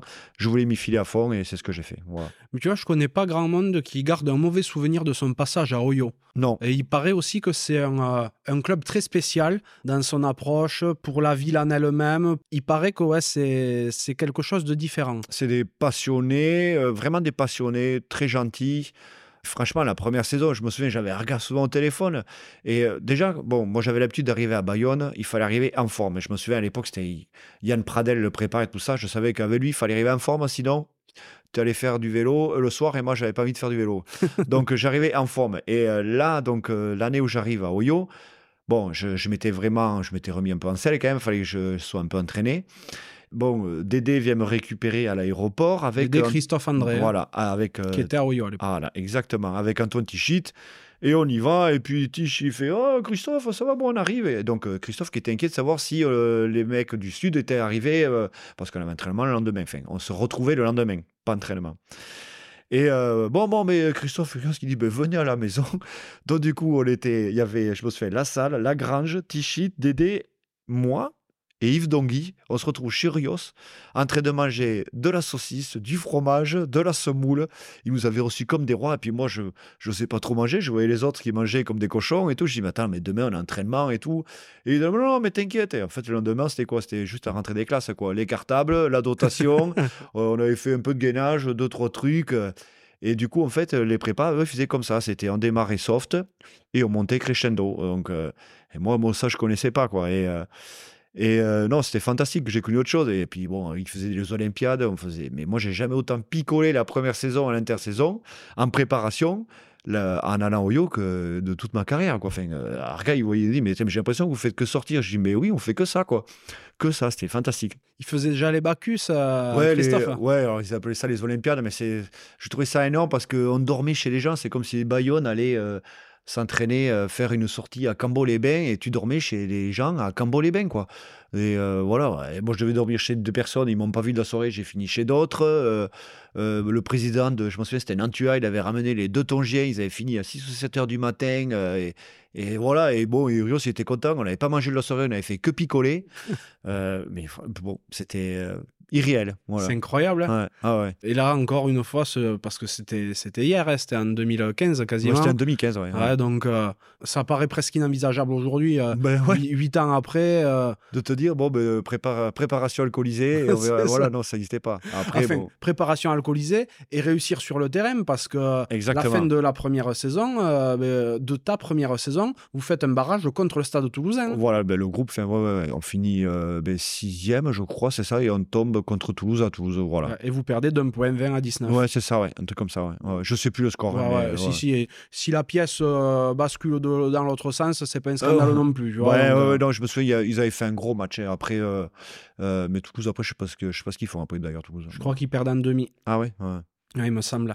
Bon, en tout cas, la deuxième saison, elle, elle est, euh, elle est cata. Parce Ah que oui. là, t'es pas invité, tu fais deux bouts de match. Ah ouais, non. Bon, après, c'est Azam qui arrive avec plein de joueurs. Euh, Lui sortait de Lyon euh, avec, euh, je sais pas, il avait, je crois que le manager s'était fait virer. Lui, il avait pris euh, le enfin, entraîneur-manager. Puis après, d'un cours d'année, il signait à Oyo. Bon, c'était un peu bizarre. Bon, Oyo, bon, là, ils se rendent vite compte qu'ils ont fait une connerie. Donc, d'ailleurs, quatre mois après, il, euh, il le licencie. En plus, c'est sur une année Coupe du Monde, je crois. Donc, ben, euh, ouais, il me semble. Parce que là, une coupure en octobre, un truc comme ça, je crois. Puis Azam, bon, ben, honnête, il me dit bon, qu'il ne compte pas sur moi et, que si je veux aller ailleurs, euh, que je peux y aller. Moi, je lui dis non. De toute façon, il me reste une saison, je vais la finir. Et puis voilà. Et moi, je mets un point d'honneur à arriver en forme physiquement et ne pas avoir de regrets. Et je m'y file vraiment. Je suis en forme, je suis assidu. Et, et bon, lui, il se fait virer au bout de quatre mois. Après, c'est, euh, comment il s'appelle euh, euh, Johan qui prend la suite, qui entraînait les espoirs. Bon, et, mais, mais bon, Oyo descend hein, cette année. Et euh, bon, année très très difficile, mais pour tout le monde. Et euh, bon, je fais quelques brides de match, mais je crois que Johan Autier essaie de me remettre dans le bain, tout ça. Il me dit, bon, allez, euh, parce qu'il savait que j'étais au frigo. bon, alors je rejoue un peu, mais là, je crois que. Mais bon, moi, déjà, mentalement, je- j'en ai marre, quoi. Ouais, et t'avais un petit peu lâché, quoi, dans la tête. hein. Ben, lâché, je- j'étais en forme, j'étais bien, mais je voyais que c'était un peu merdique. euh, Et puis, bon, alors je serre les dents, tout ça, mais c'était pas terrible. Et du coup, bon, euh, là, on joue à Toulouse, je suis remplaçant. Je rentre 5 minutes, je fais un ruck. J'ai, comment il s'appelle euh, euh, Camara qui était avant à Toulouse, bon, qui me déblaye et il me fout un coup de genou, bon, sans faire exprès. Et là, je me fracture l'apophyse pour la deuxième Oh. fois. Je, et là, je sens le jus dans le dos. Et du coup, ça m'énerve parce que je veux, le, je veux me relever. Et, euh, et là, je sens que le jus euh, me tombe. Je dis non, qu'est-ce que c'est? Alors, je réessaye une fois. Et là, je dis oh putain, non, mais je me suis pété le dos. Donc, du coup, je sors euh, comme ça. je ne pouvais pas marcher. Euh, J'appelle vite ma grand-mère parce que je savais qu'elle regardait le match pour la, bon, pour la, la- Pour la rassurer. pour la rassurer. Et euh, franchement, quand je sors, je me dis, c'est bon, j'ai fini, j'arrête. Et là, à partir de là, j'ai acté, j'ai dit, c'est bon, c'est fini, je, je veux, je, bon, je le savais, mais là, c'était vraiment, euh, j'avais enfoncé le clou, quoi. Ouais. Voilà. J'en avais vraiment marre. Je me levais tous les matins, enfin, je me levais tous les matins, il me fallait une heure pour me réveiller. C'était ma femme qui me levait du lit, mais c'est pas une, anecdote, c'est que vraiment, me levait du lit comme tu lèves un vieux de l'EHPAD, quoi. Mhm. Je, je sens que mes chevilles, mes genoux, euh, mon dos, tout est tiré, quoi. Et voilà, donc je sens que j'étais au bout du bout. Et ça s'arrête comme ça. Ouais. C'est mon dernier match. Voilà. Ouais, T'auras pas eu droit à ton jubilé. Non, mais j'en veux pas, c'est pas grave, parce qu'après, euh, moi, je voulais rejoindre encore, donc après, je signe à l'ASB euh, en Fédéral 3, et moi, là, j'avais envie de faire euh, ben, des matchs, euh, du discobus et des bonnes réceptions, donc voilà, et, et c'est ce que. Bon, je savais où j'allais, donc voilà, ça se passe comme ça.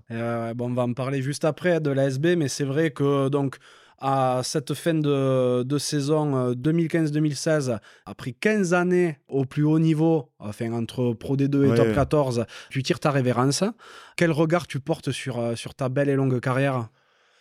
Bon, je suis fier de ce que j'ai fait, j'étais content et euh, parce que je suis le petit garçon de Saint-Lary avec mon frère, on était dans les bois et puis on aimait le rugby, les copains et puis on arrivait là, je sais pas par accident, mais on cher- on cherchait rien, c'est juste à jouer et finalement bon ben, on, a- on en est arrivé là et, on a utilisé notre potentiel à fond quoi. Voilà, on n'était pas euh, des gros gabarits, euh, je dis à chaque fois qu'on était des des euh, surdimensionnés parce que quand tu vois les mecs maintenant c'est tous des camions et on a été au bout du bout, quoi, avec nos moyens. Et, c'est cool, je suis content, quoi. Voilà. Non, non, non, je, je regrette rien. Euh, bon, ouais, c'est sûr, des petites blessures qui auraient pu être loupées, mais, mais bon, c'est comme ça, c'est la vie, tu peux pas revenir en arrière. c'est- euh, Voilà. Chaque chose arrive et du coup, tu dois en prendre conscience. Donc, euh, Bien sûr. voilà, quoi. Mais moi, c'est ça que j'adore quand je viens rencontrer des, des gars de ta génération, ou, euh, ou plus ou moins de ta génération, c'est que vous avez commencé le rugby pour jouer. Oui. Il n'y avait pas encore cette idée de commencer pour devenir pro ou, euh, ou autre. Parce que ben, à l'époque, euh, quand toi t'attaques en, en première à Hoche, il n'est pas question de professionnalisme encore Non, ou non, quoi que non. ce soit. Là, il y avait encore cette notion de, de jeu, vraiment de s'amuser, et qui peut se perdre aujourd'hui dans le sens où ben, un gamin de, de 6 ans, euh, son rêve, ça peut être d'être joueur pro pour l'argent que ça génère, comme un enfant euh, va rêver d'être footballeur pro pour devenir riche, tu vois. Ben, c'est bien et pas bien, je trouve que c'est dangereux parce que, bon, après, c'est nous, on a, dans notre génération, on est arrivé là, ça s'est professionnalisé, euh, on est arrivé dans cet embrayage, quoi. Mais euh, maintenant, c'est sûr que la télé, les réseaux sociaux, et tu as de plus en plus d'enfants qui ont des modèles. Nous, mon frère, on n'avait pas de modèle, quoi. quand on me disait, ah, c'est qui ton modèle de joueur? Ben, J'en ai pas, quoi, parce que je les connaissais pas, et puis puis, on calculait pas, quoi. Et puis, tes parents, ils te disaient très bien à l'école, quoi. Voilà. Bon, on n'était pas bon à l'école, mais, euh, mais par contre, il euh, fallait rester dans la chambre. Donc, euh, sinon, on prenait nos roustes. Et tu avais préparé l'après? Alors, euh, ça, par contre, euh, préparer, oui. Alors, j'ai eu mes diplômes. Quand je suis parti d'Auch, je voulais mettre un point d'honneur à avoir mes diplômes parce que, bon, mon BPC, j'avais loupé et mon père les avait dit, mais vous êtes vraiment des nazes. Même moi, je l'ai eu. Bon, après, c'est sûr, c'est mon frère qui me faisait réviser, donc je n'étais pas prêt de l'avoir. Hein. C'est vrai qu'il faut y mettre de la bonne volonté pour rater le brevet d'école. Voilà, et donc, du coup, nous, on a été nuls. Mais bon, on n'était on était pas passionnés. Euh, on savait, voilà, on savait pas ce qu'on voulait faire, ça nous passionnait pas, quoi. Voilà, bon. Et, euh, du coup, euh, on n'était pas nuls, c'est juste qu'on n'était pas concentré et on cherchait pas à se concentrer. Ouais, bien sûr. Euh, et, après, bon, quand je suis arrivé au lycée, je faisais des choses qui me plaisaient. Et ben, voilà, bizarrement, mais du coup, j'ai eu mes deux diplômes et, je voulais les avoir. Donc, et je les ai eus. Voilà, on me les a pas donnés. Donc, ça, c'était cool. Et je voulais partir avec un bagage. Je dis pas que j'allais faire ça plus tard, mais au moins, ça te sert pour autre chose. quoi. Et après, donc c'est sûr, quand je pars à Castres, ouais, ça c'est quelque chose qui, voilà, j'avais essayé au départ un an et après je me dis on verra plus tard, mais je voulais, ça, moi, ça c'est quelque chose qui me hantait, ouais. Voilà, je voulais, je voulais être actif, je voulais faire quelque chose de ma vie et du coup, voilà, j'avais fait des bilans de compétences et, et après quand je suis arrivé ici à Bayonne. Du coup, j'avais rencontré Christophe Damien, Christophe Damien qui était euh, là maintenant, qui est prépa physique à Dax, qui faisait passer des formations et tout ça, le tronc commun, des, brevets d'État et tout ça. Et du coup, j'avais, ben, j'avais accroché avec lui et lui m'a vachement aidé pour ça, pour euh, passer ses diplômes et euh, construire des séances, construire, des, enfin, rédiger, enfin, tout, ce processus de projet, tout ça. Et du coup, euh, ben, ça m'a servi. Du coup, j'ai passé mes deux diplômes avec euh, sa boîte. Et, euh, et pourtant, il m'a pas fait. Bon, il m'aidait à réviser, tout ça, il m'a bien aidé, mais pourtant, il m'a pas fait de cadeau parce que c'est lui après qui me fait, passer les examens, les oraux. Et, euh, du style, j'étais une connerie, mais euh, j'avais fait des exercices où il fallait travailler les épaules. Il m'avait posé des questions sur l'anatomie des mollets, quoi. Donc, et non, non, il déconnait pas, puis il fallait tout, tout sortir de bout en bout. Alors, moi, qui n'étais pas bon à l'école, et là, je savais quand même les points d'entrée, de terminaison de la cheville, du, du mollet, du tibia et compagnie. Donc, bon, voilà ça c'était bien. Ah ben c'est bien, il t'a pas fait de cadeau, mais ça t'a servi. Non, ouais, ça m'a servi et puis je voulais les avoir, mais c'est quelque chose que j'ai toujours gardé sous le coude parce que je voulais vraiment. Euh, moi, je, voulais travailler de suite après, quoi. Je voulais pas arrêter, faire euh, popote, c'était pas mon truc. Moi, il faut que je bouge, sinon, euh, sinon c'est pas bon. Ouais, par ailleurs, tu as fait des investissements, tout ça, tout ça? Oui, oui, non, bien sûr, ça, bon, ça, on l'a fait tout le long de la carrière avec Loïc, avec la même personne, mais qui est de Tarbes en plus. Et euh, voilà, c'est quelqu'un de très sérieux, que je trouve qui est très rare en ce moment. Et du coup, bon, voilà, c'est grâce à lui qu'on peut, ben, je peux avoir un appartement, que je, peux avoir, bon, un train de vie, euh, je dis pas euh, aisé, mais au moins sans trop de soucis. C'est bien parce que ça passe vite et il faut pas faire le con. Tu es toujours sur sur un fil, quoi. Tu te baisses, tu peux vite retourner euh, à la case départ. Et, euh, et euh, moi, ce que j'aimais bien, c'est qu'on calculait toujours tout au plus mauvais, au plus négatif. Comme ça, il n'y a pas de surprise. Tu faisais de l'investissement locatif? Oui, voilà, tout simplement. bon, après, toujours le même montage, locatif, un placement, voilà. Mais, mais moi, j'ai toujours joué sécurité. Donc, c'est ma, ma philosophie à moi. Voilà, je ne suis pas trop. Ah ben, tu viens d'une famille d'agriculteurs. Hein ouais, bon, c'est pierre après pierre. Voilà, exactement. exactement. Et c'est pas plus mal des fois. Tu dis que tu voulais travailler de suite après. Est-ce que c'est ce qui s'est passé? C'est ce qui s'est passé, oui. Je, bon, juillet, août, euh, bon, fini en juin. Je rentre, je me souviens, je rentre le 4 juin à Bayonne. J'étais en fin de diplôme, il manquait deux UC à valider. Donc, je fais les deux UC euh, donc, sur septembre, octobre, novembre à la mairie de Bayonne au service des sports. Et, euh, et janvier 2017, je travaille. Directement à la mairie? Directement à la mairie. Bon, par chance, euh, et comme je t'en ai parlé avec mon frère, euh, c'est vrai que je crois que je suis le dernier joueur de, de rugby à être rentré parce qu'avant, je crois que c'est l'époque euh, Usani Saga, Lareccia, et il n'y en a pas beaucoup. Donc, je crois que je suis le dernier. Voilà.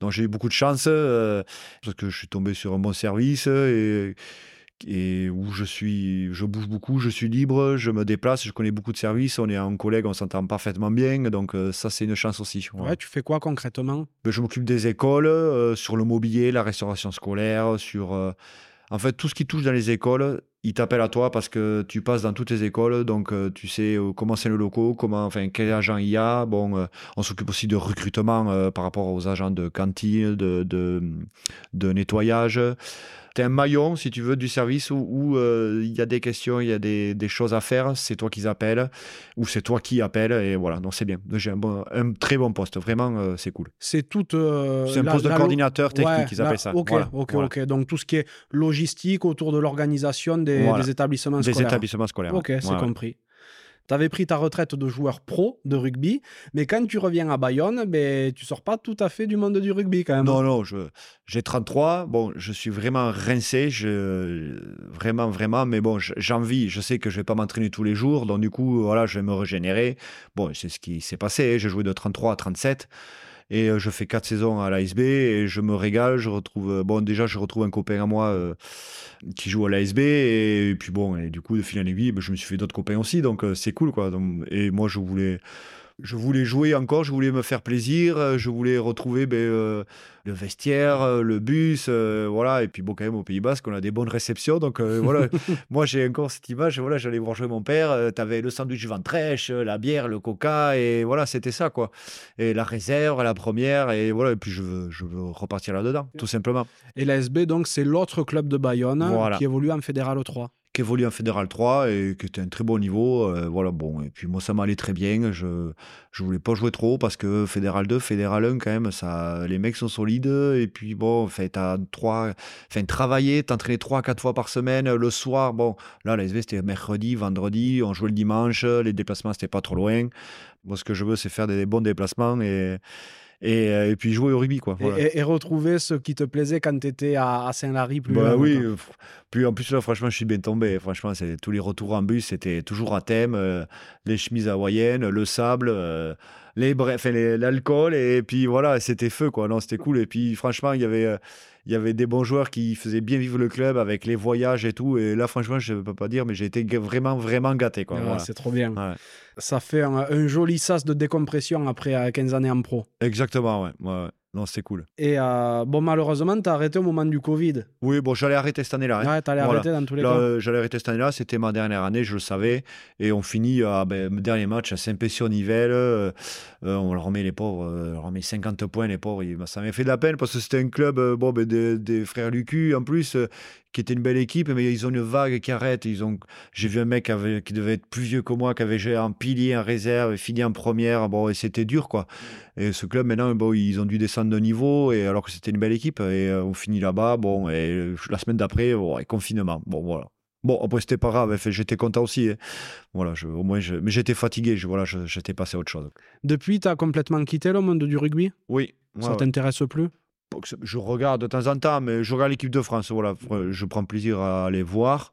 Et euh, je trouve qu'ils jouent bien. Et ils ont euh, plus, euh, je trouve qu'il y a beaucoup de gens qui, eh ben, qui se reconnaissent en ce qu'ils véhiculent comme, ben, comme image et comme valeur. Et du coup, j'aime bien. Donc, je le regarde. Après, non, je regarde pas. L'aviron, ça, je regarde plus. Je regarde pas. J'ai plus, j'ai pas canal, de toute façon. Donc, voilà. Et non, non. Et puis après, ben, je profite, mine de rien, de mes week-ends parce que de 6 ans jusqu'à 37, ben, j'ai tous les week-ends de prix. Donc, Bon, voilà, j'ai maintenant j'ai un petit garçon et puis ma mamie elle est encore là. On est très attachés à notre grand-mère et, et voilà, été deux week-ends d'affilée. Mon frère il y va ce week-end et bon et, euh, peut-être que je vais y aller ce week-end aussi. Donc euh, voilà, on va se retrouver. Et voilà, on profite parce que ben parce que voilà, maintenant je fais autre chose. Je fais des trails avec mon frère, je fais des trucs, je cours maintenant sur euh, la route alors qu'avant jamais j'aurais mis les pièces pour aller courir sur la route. Bon, voilà, et puis tu te lances des défis à la con, donc. Bon, ben c'est bien. Voilà, il y a autre chose après. Voilà, il n'y a pas que le rugby. Et moi, je suis passionné par euh, ben, n'importe quoi. La dernière fois, comment il s'appelle Arga, il nous a dit viens faire un paddle. Bon, je suis vraiment très très nul au paddle. On a pris deux roustes, trois même, et euh, je crois qu'on n'a même pas marqué un set. Et, euh, mais bon, c'était bien. Voilà, il faut faire autre chose. Voilà. Tu es très sportif par ailleurs? Oui, sportif, oui. Bon, euh, pas aussi fou que mon frère, parce que mon frère, quand même, lui, euh, il est vraiment plus, plus, plus. Mais euh, oui, mais ça, ça, ça a toujours été bon, euh, ma mère était très sportive aussi, euh, mon père, bon, un peu, euh, voilà, c'était quelqu'un de assez costaud, donc voilà.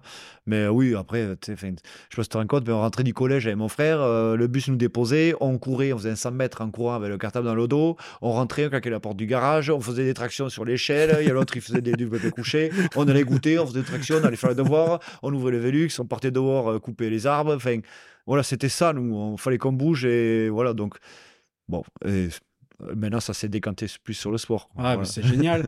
Et euh, tu dis que tu fais du trail, t'en as fait des gros? Non, du trail, je fais, euh, j'en fais un par an. non, non, je fais celui de Stenary avec Loïc. Mais après, dès qu'on se retrouve, nous, chez ma grand-mère, de suite, on monte à la on fait un, un lac, on fait, euh, on a fait l'Arbizon, on fait un pic, on essaie de faire un truc, quoi, voilà. Mais on aime bien aller courir, voilà, dans, les, ben, dans la nature, quoi. C'est, voilà, c'est top. Voilà, c'est top de voir autre chose. Et puis bon, tu, veux, tu fais une petite des plumes, hein, quand même. Donc, euh, Ah oui. voilà, bon, là, la dernière fois, on a fait le trail à Saint-Lary, euh, on a fait le même pour le coup, et, euh, et euh, ouais, j'ai fini rincé quand même, donc euh, voilà, non, non, c'était bien. C'est pas rare les, les anciens joueurs de rugby qui se mettent euh, au trail ou alors au vélo, tu vois. Je pense que c'est des sports qui, dans l'effort, dans le dépassement de soi, sont assez semblables au rugby, mais avec les traumatismes en moins. Ouais, oui, bon, oui, t'as moins de traumatisme euh, au trail qu'au rugby, bon, même si quand même les chevilles, les genoux, tu, tu charges hein, quand Ouais. même, mais, euh, mais là, bon, Louis qui fait des compètes, la dernière fois, il en a fait une avec Romain Terrain qui a 41 ans, tu te lances des défis. Euh, voilà, et moi maintenant, ben, je, je cours. Alors qu'avant, jamais euh, j'aurais mis une pièce pour dire, non, si je me vois sur le bord de la route en train de courir, je me tire une balle, c'est pas possible. Arrête, va au canapé. Alors oui, du canapé, j'en fais souvent, mais, euh, mais maintenant, je vais courir. Et du coup, tu t'achètes la montre, et du coup, tu sais à combien tu cours, et tu veux progresser. Et, et voilà, et bon, là, en plus, il y a la course des fêtes, là, mercredi, j'ai fait un pari, il faut que je gagne à tout prix, donc... La foulée des festines. voilà, et voilà, je veux faire un chrono et bon, mais je suis content parce que j'ai un objectif, donc c'est cool. Et la prochaine fois, ben, je ferai autre chose, j'en sais rien. Dis là maintenant ce que c'est l'objectif et on verra au moment de la sortie du podcast parce que le podcast risque de sortir euh, ben, juste après les euh, Ah juste après les fêtes on et, et on verra le, le chrono Ah, on là, fait. le freestyle, donc c'est 12,8 km, ben, j'aimerais mettre euh, une heure. Voilà, parce que si c'est que du goudron, je pense que je mettrais moins d'une heure. Mais là, il y a le passage à Chiberta et tout ça, donc là, j'aimerais vraiment arriver dans les une heure. Voilà. Ouais, il y a du dénivelé?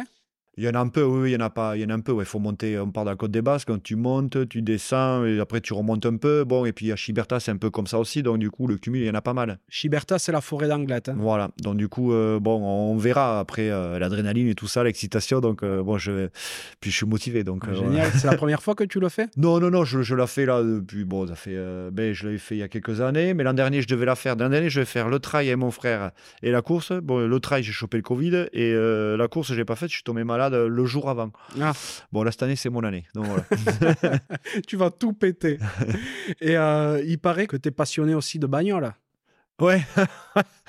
ah oui, j'ai passé un pognon dans les bagnoles. Ouais, là, les bagnoles, oui, ça c'est sûr. ouais. Donc elle est toujours propre et j'adore les voitures, oui, ça c'est sûr. ouais. Et que tu es, d'après Grégory, Ah oui, je suis Jackie Tuning. t'aurais euh, une tendance un peu Jackie, ouais, effectivement. bon, bah, écoute, celui qui prenait quelque chose de bagnole, comme ça saurait, franchement. Non, Non, mais, non j'aime bien les bagnoles, oui, voilà. et je cite, je cite encore une fois, hein, il paraît que tu aurais eu un euh, Nissan Juke jaune à gerber. Ouais, c'est vrai, ouais, ouais. Ouais, ça, c'est vrai, j'ai lu. euh, non, il était pas gerbé, il était mignon. Ouais, ouais, je- Ah, bah écoute, on n'a pas eu. euh, comme si lui, il a eu que des belles gonzesses. Bon, moi, j'ai pas eu que des belles bagnoles, voilà.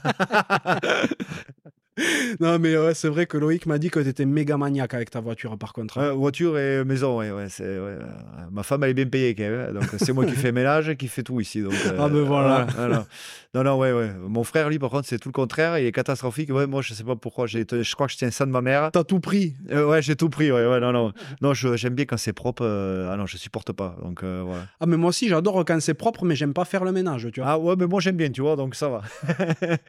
Et euh, qu'est-ce qui t'attire dans les voitures Oh, pff, ben, tu sais, mon père, il adore les bagnoles aussi. Donc, euh, voilà, je tiens ça de lui. hein. Donc, euh, lui aussi, il a lui acheté un paquet de bagnoles. Il a dépensé un pognon aussi. Et moi aussi. Donc, j'adore les voitures, euh, les modèles, le- bon, la sportivité, voilà, tout simplement. Mais, mais loin du Jackie Tuning, il m'a pris pourquoi l'autre seconde Arga, là, ça déconne. Il est fou, ce mec. Mais euh, et tu collectionnes ou tu t'en as qu'une à la Non, fois? non, non, non, non, je sais pas. euh, Bon, c'est euh, bon, ben, c'est une voiture sportive, hein, voilà. Enfin, j'ai une galerie, une Golf GTI, euh, voilà, c'est ce style, quoi. Donc, euh, bon, et des Golf, j'en ai eu euh, pff, trois ou quatre, donc euh, voilà. euh, donc, bon, ouais. Donc j'ai euh, j'ai compris que tu étais marié? Oui, Il y a longtemps que tu es avec ton épouse? Ça fait 11 ans. 11 ans. 11 ans, tu venais d'arriver à Bayonne? Euh, non, euh, je l'ai connu en deux... Mais non, mais en 2020. euh, Attends, quelle année là? 2023, non, je l'ai connu en 2000. euh, Putain, mais je suis con quoi. 2014, je crois? Attends, non, non. En 2011, 2012. J'aime 2011, bien poser ces questions Ouais. parce que quand il faut se souvenir des dates, les Ah gars ils sont en galère. Ah ouais, non, là, et ça me met mal à l'aise, catastrophique. Non, ça non. me fait rire. Non, non, ça fait oui, 11 ans, ouais, 11 ans. Voilà. Ouais. Euh, je l'ai Non. connue en 2000. Elle était au test d'accueil euh, à la réception. Donc euh, voilà. Ah, d'accord. T'es pas allé très loin chercher quoi. ben non, il fallait, fallait gratter quand même. C'est bon. Ah, c'est sûr qu'il devait y avoir de la concurrence. Ben, concurrence, bon, après, quand t'as un gros lourdeau qui joue pas, qui vient te voir, tu te dis, mais qui c'est ce mec, sans déconner? Bon, Voilà, mais, oh, j'étais pas non plus. euh, Tu l'as eu à l'usure? Ouais, l'usure, sûrement, moi, j'en sais rien, ou par dépit. Bon, si, bon, allez, hop. Et donc, euh, ouais, vous êtes mariés depuis quand? Depuis euh, 2017, ouais. ouais. Ouais, et donc vous avez un petit. On a un petit garçon, oui, euh, qui a deux ans et cinq mois là maintenant, qui est à la crèche, voilà, et euh, non, tout se passe bien, impeccable. ouais. Comment il s'appelle le petit tout? Louis il s'appelle. Il s'entend bien avec Théa? Il s'entend bien avec Théa, donc puis c'est cool parce que mon frère, euh, il a une petite, bon, ils ont six mois d'écart, donc c'est. euh, oh, quand c'est bébé, c'est beaucoup, mais là maintenant, on- ça se voit plus. Ah Donc, oui. euh, donc là, c'est cool. Voilà. Bon, après. Ils doivent Ouais. être comme des balles. Oui, oui, non, ben, c'est bien, ouais, franchement. Ouais, bon, là qu'on se retrouve, euh, du coup, bon, mais ils jouent ensemble. euh, et puis on voit les caractères, voilà. Bon, et du coup, je vois dans Théa des- du caractère de, de mon frère et, et de Louis avec le mien. Donc voilà, c'est cool. Ouais, C'est rigolo. Bon, t'espères qu'il va récupérer ta fibre du ménage quand même Qui Ah, Louis Louis. Euh, Louis, ouais, ouais, il est pas mal. Je sais pas si tu as vu derrière, mais il y a un petit aspirateur Dyson à la, le- Ah le oui, je le vois Voilà. à côté Donc ça, c'est mon frère qui lui a offert, tu vois. Donc, euh, parce que bon, mais du coup, qu'est-ce qu'il fait le fiston? Il fait la même chose que le père. Ah, donc, ben du voilà. coup, il passe aspirateur. Donc euh, voilà. Parfait. Et comment elle s'appelle ton épouse? Je t'ai pas demandé. Aurore. Ouais, qu'est-ce qu'elle fait? Elle est euh, infirmière puricultrice en réanimation pour les prématurés à l'hôpital à Bayonne. Ah ouais, Voilà. un joli métier. Oui, oui, c'est un métier de. faut être passionné parce que, bon, maintenant, quand t'es parent, et surtout que nous, Louis, il a été au service où elle travaille, euh, bon, et euh, c'est dur, quoi, parce que c'est les prémas, et, et puis, bon, tu sais pas si le bébé va vivre ou pas, et bon, voilà, ouais. Bon, mais c'est bon, c'est métier, il faut être passionné, quoi. Ah oui, ça c'est clair. Voilà, elle, je sais que, bon, sur ça, elle, euh, quand elle avait été, euh, parce que je l'ai connue, elle était en école d'infirmière, et après, elle s'est orientée, je elle avait dit que c'était, elle voulait partir dans ça, elle a fait son année puricultrice à Pellegrin, et après, et bon, c'est ce qu'elle voulait faire, donc du coup, euh, elle est partie là-dedans. Elle est branchée rugby ou pas du tout? Pas du tout, non. Non. Non, bon, après, t'es bon. Elle connaît un peu, forcément. En fait, elle, est, elle est d'ici, donc tu t'as euh, Anglette, Biarritz, Bayonne, donc forcément, ça fait partie du, de ta vie de tous les jours, quoi. Forcément, t'entends parler. Donc, euh, bon, elle, elle était là pour se faire quatre sous, et puis voilà. Et bon, ben, moi, j'étais tout seul, et puis voilà. On s'est rencontrés comme ça, quoi. Voilà. Ouais, donc euh, elle, elle gravite plus autour de l'aviron, quoi. Non, non, non, ben non, ben là, maintenant, ben, pas le temps, là, tu travailles en 12 heures, euh, voilà, elle a terminé euh, ce soir à 20 heures, euh, bon, bref, c'est comme ça, non, non, puis bon, après, elle m'avait suivi quand on était parti à Oyo, mais elle avait fait que 6 mois, parce qu'après, euh, la dernière année où moi je suis à Oyo, euh, je fais la dernière année tout seul, hein. donc euh, elle était rentrée ici en juillet 2000, euh, donc 2015, je crois. Elle avait un contrat de deux mois, j'ai dit non, non, prends-le. Et puis, parce que je vais revenir et il vaut mieux que tu aies la place maintenant. hein. Et bon, finalement, ben, elle est rentrée. Et bon, ben, Elle est toujours. Elle est toujours, quoi. Donc, voilà. Et c'était important quand même. Bon, bon, quand moi je rentrais, qu'on travaille tous les deux, qu'on se retrouve, qu'on ait notre logement. Et voilà, donc euh, qu'on puisse atterrir parce que je trouve que c'est un. C'est un difficile virage si tu t'y prépares pas, quoi. Voilà. Et je trouve qu'il y a pas mal de joueurs où je pense qu'ils vont lisser des plumes, en tout cas. Ça c'est probable. Voilà. T'as pas eu, toi, de, de coups de blues post-carrière? Non, non, non, non. Non, parce que. Mais voilà, est-ce que c'est parce que c'est avec notre frère, notre philosophie c'était de jouer, et puis voilà, jour le jour, et puis. Et puis voilà, puis enfin, on a la même, on est pareil parce que lui il voulait travailler lui aussi, Euh, sauf que lui il a cherché un peu plus longtemps euh, euh, ben, ce qu'il voulait faire, ce qu'il orientait. Voilà, il explique très bien dans ton podcast que tu as fait. Et, euh, il s'est formé, il savait qu'il dans le sport. Et puis, bam, ça a matché avec le crossfit. Il a passé ses examens, il les a eus, il a monté sa salle. Je trouve que c'est extraordinaire ce qu'il a fait. Et, euh, d'autant plus qu'il fait ça sur l'année du Covid et tout. Et là, c'est quand je vois le monde qu'il y a dans sa salle, et tout le monde est content. Et c'est à l'image ben, du bonhomme parce que c'est bien vivant, ça sort, ça s'y file, c'est nature, c'est bien quoi. Donc voilà, moi après c'est différent. Moi je suis rentré à la mairie, donc je- moi j'ai pas de soucis. Lui il a les soucis des papiers, la compta, tout ça. Moi j'ai d'autres soucis, mais c'est pas les mêmes. On peut pas comparer, oui, ça c'est sûr. Mais, euh, mais après, euh, moi je voulais être actif, je voulais faire quelque chose de ma vie, n'importe quoi, mais je voulais travailler. C'est vrai que quand tu sors du collège et tout ça, de l'orientation, euh, c'est compliqué. Je sais même pas ce que je voulais faire. Si j'avais pas le rugby, je sais pas ce que j'aurais fait. Je, je sais pas. Mais c'est vrai que euh, quand tu sors du collège, t'es encore un enfant, quoi, et te dire ce que tu veux faire le reste de ta vie, c'est compliqué. Non, alors c'est sûr, tu pars en général, mais fait- c'est compliqué. Sauf si, euh, bon, mais là, je prends le cas de mon collègue Marcel. Voilà, son fils, il, il va, sort du collège, il va voir, bah, il aura son BEPC, mais lui, il sait ce qu'il veut faire. Il veut faire, euh, voilà, cuistot. Et il a fond là-dedans, quoi. Et il va partir au lycée hôtelier. Et bon, là, je vois, bon, mon collègue, il est super content. Et le fiston, il est encore plus excité que le père. Ça, c'est cool, quoi Bah oui. quand tu sais ce que tu fais, mais quand tu sais pas, pff, voilà. Et là, maintenant, avec le recul, je fais exactement ce que j'aime, mais va, va le, le concrétiser à la sortie du collège. Oh, j'aimerais faire ça, ça, ça, mais ça, ça n'existe pas. Alors qu'en fait, si, mais tu le sais pas, quoi. Le poste que j'ai, c'est vraiment ce qui me colle à la peau, quoi. Non. Voilà, j'ai une, je me déplace, je téléphone, je vois différents services, je, on construit des équipes, on fait des recrutements, on, euh, voilà, on compte sur toi pour telle ou telle chose, des déménagements, des, des préparations, euh, bon voilà, des livraisons de repas, du mobilier, des réceptions, c'est c'est cool quoi. Donc Mhm. euh, voilà, et je touche à plein de trucs, tu te tisses ton réseau et tu passes en direct et c'est cool quoi. J'ai vraiment de la chance, franchement. hein. C'est top. C'est super important aussi de voir que ben, il peut y avoir des, des virages qui se négocient très bien. Mais Oh. ça se prépare. Oui, voilà, c'est ça. autant le préparer, se dire, bon, ouais, j'y pense, mais il faut vraiment. Tu peux te dire, bon, je prépare rien concrètement, je prépare pas mes diplômes et tout ça en amont, euh, patati patata. Mais au moins te préparer psychologiquement. Et moi, je savais que le rugby, ça allait arrêter, que j'allais avoir un autre train de vie, que... et j'ai tout calculé de façon à ce que je sois pas emmerdé, quoi. Moi, je voulais pas de soucis, quoi. Et je, voilà, et j'en veux pas. Quand tu es sorti du collège, tu savais peut-être pas ce que tu allais faire, mais en tout cas, ce qui était sûr, c'était que après tu n'allais pas devenir dentiste. Parce que. parce qu'il s'en est passé une belle. Ouais, non, ouais, c'est clair. Là, euh, je me souviens, entraînement avec Arrête. On faisait des petits jeux de savoir celui qui tapait le mieux, le renvoi des 22. Là, tu sais, euh, c'était une mode de faire juste hop, un petit pitch comme ça et l'attraper, quoi. Et euh, là, je fais le truc. Je crois que c'est, je sais plus qui c'est qui tape, je crois que c'est Chameau, Richard D'autre qui fait le truc. Pam, il fait une pichenette. On saute avec Arrête. Oh, je crois que j'ai jamais sauté aussi haut, quoi. D'ailleurs, Arrête non plus, je finis les quatre chicots sur le crâne. Bon. Et je tombe, mais KO, en fait. Ouh. Et là, je passe à la langue. Et là, je sens que ma dent, elle est parallèle au palais. Et là, mais Oh du là coup, là. bon, je- j'ai compris que quand j'étais KO, ben, j'avais insulté tout le monde. Ce colère de chameau, il était là, Eh, vas-y, Bernie, rigole. J'étais, Ah. il était, Oh, ah, comme ça. Et donc, du coup, bon, je me casse la dent. Bon, ça tombait bien, c'était la dent que j'avais cassée quand j'étais euh, petit. Je m'étais fracassé la dent, euh, elle était pétée en travers. Donc, du coup, bon, j'avais pas le plus beau sourire du monde. Donc, maintenant, j'ai une belle dent toute neuve. Euh, bon, j'ai toujours les dents du bonheur, mais ça, c'est pas très grave. Et du coup, bon, bref, du coup, un plan, patati, patata. Et puis, je reprends le rugby l'année d'après. Sauf que on joue après à Brive, je me souviens, l'échauffement et tout. Je saute en touche, pam, je donne le ballon. Je, euh, comment s'appelle Florian Forini, qui jouait avant à Bayonne.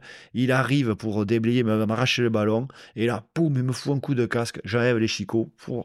Et là, je vois la dent scotché, ventousé dans le, Dans le protège-dents. dans le protège-dents. Donc, euh, les gens, ils demandaient plus, mais qu'est-ce qui branle? J'étais en train de sortir ma chicot. Je vois, euh, comment il s'appelle Xavier Péja. Je lui fais, bon, t'as des poches euh, qui ne sont pas trouées? Ouais, ouais, c'est bon. Elles sont zippées? Oui. Tiens, prends ma chicot, tu la garderas. Il faudra la recoller après. Donc, j'avais joué avec le protège-dents, avec mon anneau qui était ici, là, enfin, tout, toute l'armature. Donc, voilà, ouais. Bon, maintenant, je touche du bois. J'ai plus de soucis, mais, mais bon, c'est vrai qu'en plus, il laisse du pognon hein, dans les dents. Ouais, c'est clair. Ouais. Donc, voilà, ouais. Et tu parles de cette dent que tu avais pété en travers quand tu étais petit, qui a été euh, réparée à base de coquillage. À base de coquillages, exactement, ouais. Donc, euh, on était parti euh, avec mon frère en vacances avec mes parents. Et là, avant que j'ai mon implant définitif, j'avais celui où tu clips et tout ça. Et donc, du coup, déjà, le week-end d'avant, j'avais fait la bringue avec Bayonne. Donc, j'avais mangé un sandwich, j'avais pété la dent. Donc, du coup, je l'avais recollé sur l'armature, mais de travers. Bon, passons, c'était pas grave. On s'en va en vacances avec papa, maman, on était que tous les quatre. Et là, on va dans l'eau avec mon frère. Bon, bien sûr, bagarre, mais pour déconner, on fait des cons. Et ma mère qui me dit Oh, tu devrais enlever tes chicots, Guillaume, parce que tu vas la perdre dans la mer. Euh, non, non, mais c'est bon, t'inquiète. Et là, mon frère, il me prend, il me retourne. Et là, plus de chicot. Donc, du coup, euh, la chicot au milieu de l'océan. Donc, je sais pas comment j'allais faire. Début des vacances. Donc, du coup, était parti chercher un coquillage. J'avais collé la dent avec le coquillage, euh, enfin, le coquillage euh, sur l'armature. Et au moins pour que les photos, tu vois, parce que comme j'avais vachement d'espace, ça faisait un trou, quoi, j'avais plus dedans.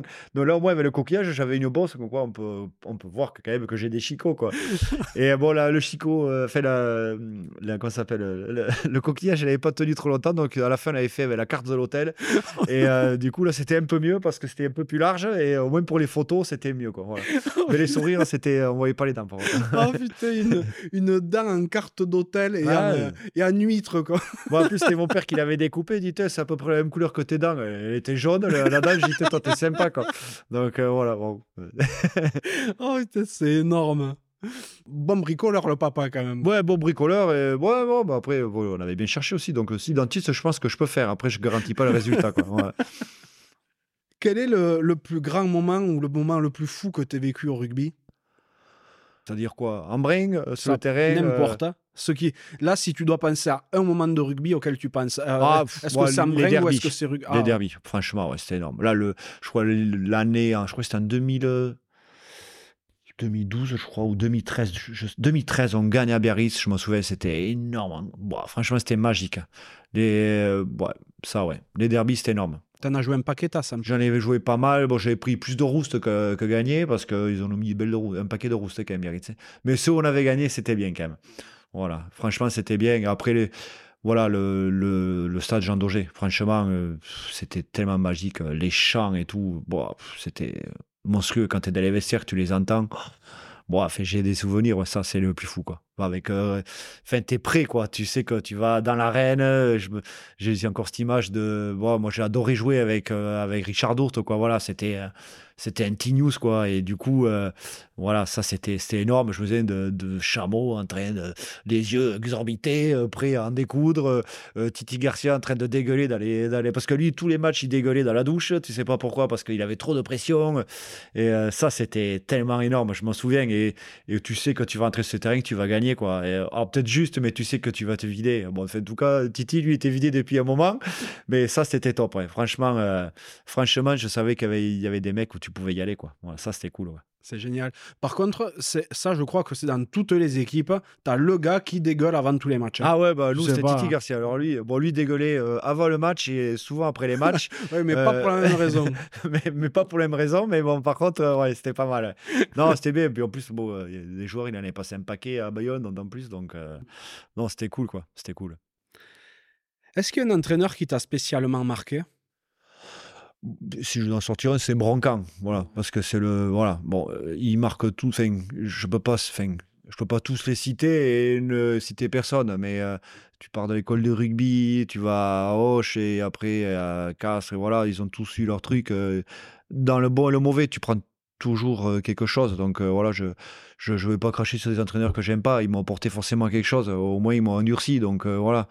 Et tout est bon à prendre. Mais si je dois en sortir un, c'est Broncan parce que parce qu'il m'a dit euh, tu vas jouer en première. Je me rappelle, j'avais encore du duvet et tout, euh, mon père à côté, je dis oui oui non, oui, tu vas jouer en première. Ah bon bon, OK. Puis il te forme, il t'endurcit et puis non, voilà, moi c'était c'est lui, ouais, bon. C'est incroyable là, le pied à l'étrier qui t'a mis quand même. Oui, oui, mais je ne suis pas le seul. Hein, donc, euh, je me rends compte qu'il y a un paquet, les Mignardi, je vais en louper. comment il s'appelle ben, Johan Huget, comment il s'appelle Sofiane Guitoun, qui était à Albi. voilà, je donne des noms qui ont fait une autre carrière que moi déjà. Donc, du coup, voilà, c'est. c'est des mecs, bon, ils se trompaient pas, quoi. Donc, puis il avait du nez. Ah oui, très clairement je peux pas tous les sortir, mais c'est vrai que. Mais je garde par exemple un très bon souvenir de Roche parce que vraiment le Gers c'est quelqu'un, c'est un, un, département. Enfin, les gens sont hyper accueillants quoi. Voilà, enfin, j'étais au lycée et quand je dormais pas au lycée, je dormais chez les familles quoi, de, de, bénévoles, dirigeants et, et voilà. Et je me souviens d'eux. C'est énorme quoi. Enfin. Euh, je sais pas si ça existe encore, peut-être que ça existe, mais voilà, il, me faisait à manger, il me, il me faisait dormir, il m'amenait. Enfin, c'était vraiment, c'était. Euh, j'ai un gros souvenir euh, top du, du Gers, quoi. Ça, c'est sûr. Et du club de Roche, ça, ouais. C'était hyper familial, hyper, euh, hyper proche. Il n'y avait pas de. Il n'y avait pas de statut, tu sais, de star. C'était vraiment tout le monde au même niveau. C'était top, quoi. vraiment, vraiment. Puis, Henri euh, Broncan, euh, les stars, c'était pas trop son truc. Non, non, non, c'était pas trop son truc. Non, non, justement. Euh, puis même s'il envoyait une, je pense que c'était terminé. Elle redescendait vite. elle redescendait vite. Hein, Quelle est la plus grande claque, le plus gros coup dur que tu as eu dans ta vie? Pas que rugby. Hein. Pas que rugby. Oh, c'est bon, comme le week Ça, c'est laisser notre maman. Ça, c'est sûr que là tu c'est soudain, tu le vois pas arriver. Et, bon, dans la famille, on l'a tous évacué, tous différemment. Hein, donc, donc voilà, moi je me souviens de mon frère, lui, il a dit non, moi je, m'en vais vendredi, je veux jouer. J'ai dit tu vas jouer, moi je pouvais pas quoi. Moi j'ai dit je veux finir la semaine, je veux solder, je veux. Et, lui il était parti jouer, j'avais été même le voir jouer, c'était ben, Pau Tarbes, enfin Tarbes Pau, voilà. Et euh, bon, et voilà, en plus, ils annonçaient ça au micro. Il y avait eu un mort, je crois, euh, au club de Tarbes. Et après, du coup, ils avaient annoncé le nom de ma maman. Et, et, euh, je me souviens, mon frère était, était sur le terrain, quoi. Donc, ouais, toi, t'es à côté, t'es là. Bon, ça, c'est dur. Ouais, ça, c'est dur, mais bon, parce que c'est. C'est normal que tes parents partent avant, mais pas maintenant. Et voilà, donc bon, c'est comme ça, c'est la vie. Après, ça, c'est le plus dur. Côté perso, bon, après, côté rugby, non, je, franchement, j'ai, Bon, pas de fin. Il y a des moments en casse-couille, mais c'est comme ça, quoi. Bon, enfin, rien comparé à une vraie vie, quoi. Parce que pour moi, c'était pas la vraie vie, quoi. Voilà. La vraie vie, c'est là où je suis maintenant, quoi. Voilà, quoi. Voilà, moi, je côtoie des jeunes tous les jours où ils ont des maladies, ils peuvent plus retravailler. Et là, c'est plus compliqué. Ça, là, c'est la vraie vie, quoi. Voilà. Là, tu peux jouer au rugby, tu peux plus jouer au rugby, c'est pas grave. C'est sûr. Et euh, comment tu as géré, toi, euh, ben, la disparition de ta maman? Ouais, comme tu peux, tu t'accroches aux branches. Là, je rigole, ça va très bien. Hein. Euh, voilà, c'est comme ça. Et, et je sais pas comment j'ai géré. Comme euh, tu t'accroches à ta famille, à ton père, ta tante, ta grand-mère. Et puis voilà, quoi. Et, et, puis nous, on est très soudés quand même avec mon frère. Et puis, ça s'est fait comme ça. Mais tu sais, on, avait, on a géré euh, tous différemment. Tu vois, enfin, là, récemment, tu vois, enfin, euh, il a, la meilleure amie de ma maman est décédée l'année dernière. Et là, ça m'a remis un pet, quoi. Et presque plus que, que ma mère, parce que je savais qu'elles étaient liées les deux, quoi. Et, et voilà, quoi. Et du coup, tu, tu te rends compte qu'il y a des choses. Mais du coup, tu vois, j'ai réévacué quelque chose de ma maman, quoi. C'est rigolo, quoi. Bon, enfin, c'est rigolo. C'est ouais, de parler, mais euh, tu sais, on l'évacue tous, euh, voilà. Mais, euh, mais je, bon, c'est comme ça. Voilà. Après, je suis pas le premier. Il y en a qui ont perdu leur papa, leur maman, leur grand-mère. Enfin, tout dépend les rapports que tu as aussi. Hein. Il y en a, voilà. Enfin, moi, il y, a des, personnes que je connais, leurs grands-parents, leur grand-mère, ça vaut plus que leur mère presque. Et du coup, voilà, tout dépend des références que tu apportes à cette personne. Ah Ton papa, il s'en est bien remis? Ouais, comme il peut aussi. Tu sais, mon père, je l'ai vu perdre 20 bombes, reprendre 20, et voilà, enfin, euh, c'est pareil, tu perds ta femme, c'est, dur, c'est compliqué. Hein. Bon, je pense que, et puis bon, maintenant, avec le recul, bon, notre maman, c'était quand même euh, la patronne, quoi. Enfin, c'était, voilà, ma mère, enfin, ma mère, elle bossait au chantier, elle faisait les papiers, elle faisait le ménage, elle, plantait des clous, elle mettait des brasses à tout le monde, euh, aux ouvriers, à mon père, à ses enfants. Bon, euh, ma, mère, c'était une vraie gitane, hein, attention, ça rigolait pas, quoi. Donc, ouais, donc c'était une femme euh, forte et moderne. Mmh, d'accord, je, vois le, truc. Et euh, quand tu dis que c'était une gitane, c'était vraiment non, une gitane Non, mais c'était gitane façon de parler, parce qu'elle avait pas sa langue dans sa poche et elle savait se faire respecter, et voilà, puis tu le sentais vite, quoi. Donc, ouais. mais pas trop rigoler. Non, non, non. Ah, ma mère, s'il fallait se battre, elle allait y aller. D'ailleurs, elle a fait un paquet de bagarres avec mon père. Donc, ah d'ailleurs, une anecdote pas mal. Je vais jouer à Tarbes en junior, je me souviens. Et je sors des vestiaires, il y avait, je me souviens, le président de Hoche et tout, les deux, les deux Bernard, euh, Bernard Salam et Bernard, je sais plus comment, Lafitte. Putain, je vois mes coéquipiers, il fait putain, tes parents énormes et tout. Ah bon, qu'est-ce qu'ils me disent? Je, je comprends pas, on avait perdu à Tarbes de deux points. Bon, bref, en plus, on s'était fait enculer. Et là, je vois mon père comme ça, la clope au bec, euh, la chemise déchirée, la veste, ma mère, comme ça. Et en fait, euh, il s'était foutu sur la gueule euh, en plein match sur, le, sur le bord des gra... enfin sur la, rambarde. Alors bon, ça fait un peu vilain quand même, parce que c'est pas très joli, mais bon, sur le, fond, j'ai compris pourquoi. Il y avait des supporters de Tarbes qui étaient là, allez, marchez-lui dessus, celui-là, marchez-lui. Et un copain, mon papa, c'était le, fils d'un pilier, là, et il avait été voir ce monsieur, il avait dit, mais monsieur, parlez pas comme ça, c'est des enfants, ils ont 16 ans et tout ça. Toi, qu'est-ce que t'as enfin, euh, il va pour se foutre sur la gueule. Et là, mon père, il va, non, non, arrêtez. Et là, il fout une torte à, mon père. Bon, et là, du coup, euh, ça lui a rappelé euh, ses bons souvenirs de rugby. Et du coup, en fait, il s'était foutu sur la gueule avec le mec sur la rambarde, ma mère qui tirait avec la mère de l'autre, je sais pas quoi. Enfin, bon, bref. Donc, c'était assez folklore. oh, la boucherie. du coup, parce que mon frère, il aimait le baston, mais maintenant, je sais pourquoi, par contre. je sais de qui il tenait, quoi. Voilà. oh, purée, c'est incroyable, quoi. Et à, contrario, quel est l'accomplissement dont tu es le plus fier?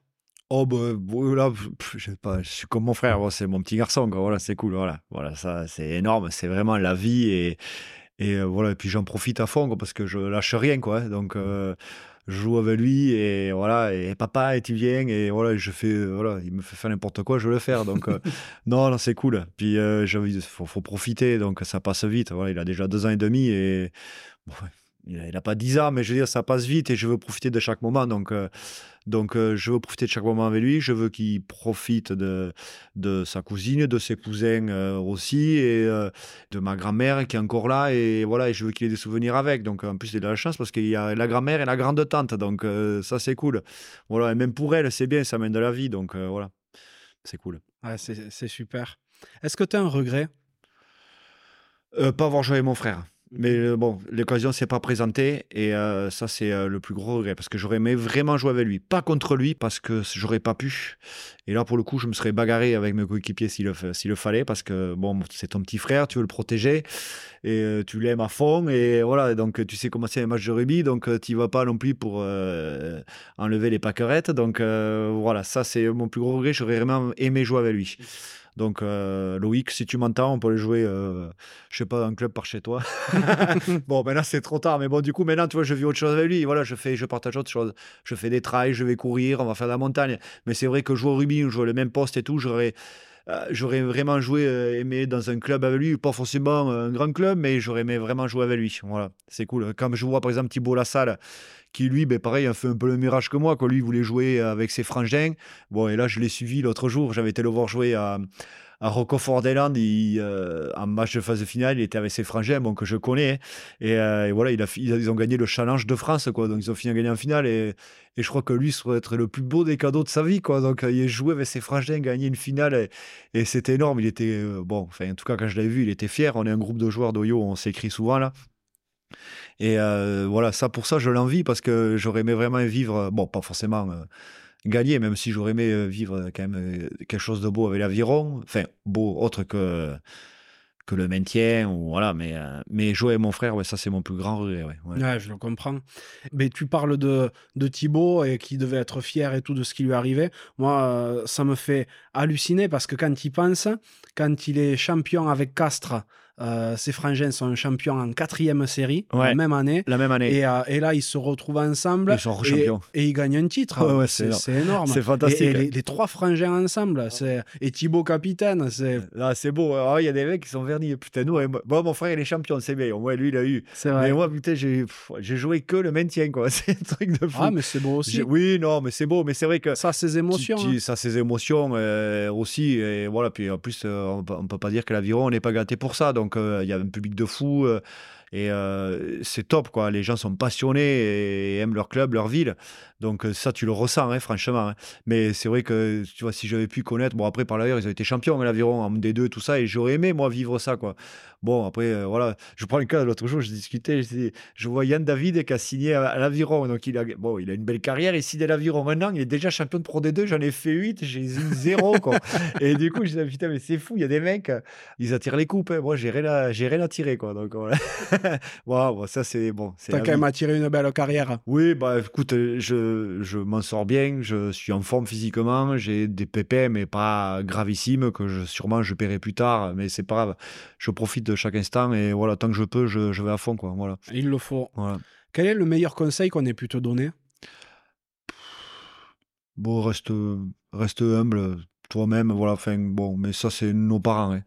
Voilà, mon père, ma mère, euh, voilà, c'était. Euh, t'es gentil, t'es poli, tu dis bonjour, tu dis au revoir, tu, tu es mignon, tu, il voulait, bon, c'était, euh, bon, c'est ce que j'essaie de transmettre à lui aussi et, et voilà, j'aime pas, euh, j'aime pas trop les gens qui font les kékés, pour ça m'intéresse pas quoi. Voilà, moi je suis plutôt nature, euh, brut de décoffrage. je crois qu'on vit lit les pages quand on me voit, donc voilà. Mais j'aime pas. Voilà, je suis plutôt quelqu'un de nature et voilà, j'aime pas. Bon, je fais pas le beau, je Bon, je pense qu'avec mon frère, sur ça, on peut pas dire, euh, voilà, on peut pas dire autre chose. Voilà. Tu fais pas le beau, sauf quand tu étais au volant de ton Nissan Juke jaune. Ouais, Dégueulasse. AGRB, AGRB, je. AGRB, ouais.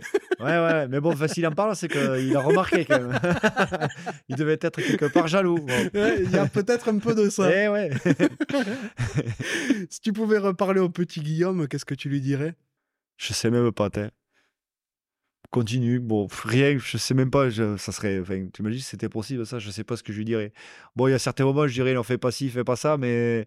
Révise le brevet. Ouais, ouais, ou des, des, des, relations que, qui ont été peut-être nocives pour toi plus tard, quoi, et voilà, euh, ou, ou, des trucs qui t'ont coûté euh, physiquement ou financièrement, bon, mais ça, mais, mais après, bon, mais non, mais tout sert, donc c'est la vie. Après, je dirais, je dis, vas-y, continue, amuse-toi, et puis voilà. Parce que l'amusement et être libre, ben, c'est ce qui m'a fait arriver jusqu'ici, donc euh, voilà, parce que même maintenant, moi, là, au travail, je, suis le même que j'étais dans les vestiaires. Donc, moi, j'aime que ça dépote, que ça déconne j'aime qu'on se retrouve avant. Euh, voilà. Et, je, fais un peu la même chose. Là, tu vois, je suis avec mon collègue, on se retrouve le matin, on commence tôt le matin à 6 h. Donc, du coup, on se retrouve tous les matins et il y a toujours deux, trois blagues, des trucs, un café. Euh, et voilà. Et, quand je rentre au bureau, c'est la même chose. Et il faut que ça soit vivant. Si c'est monotone, euh, austère, oh, non, j'aime pas.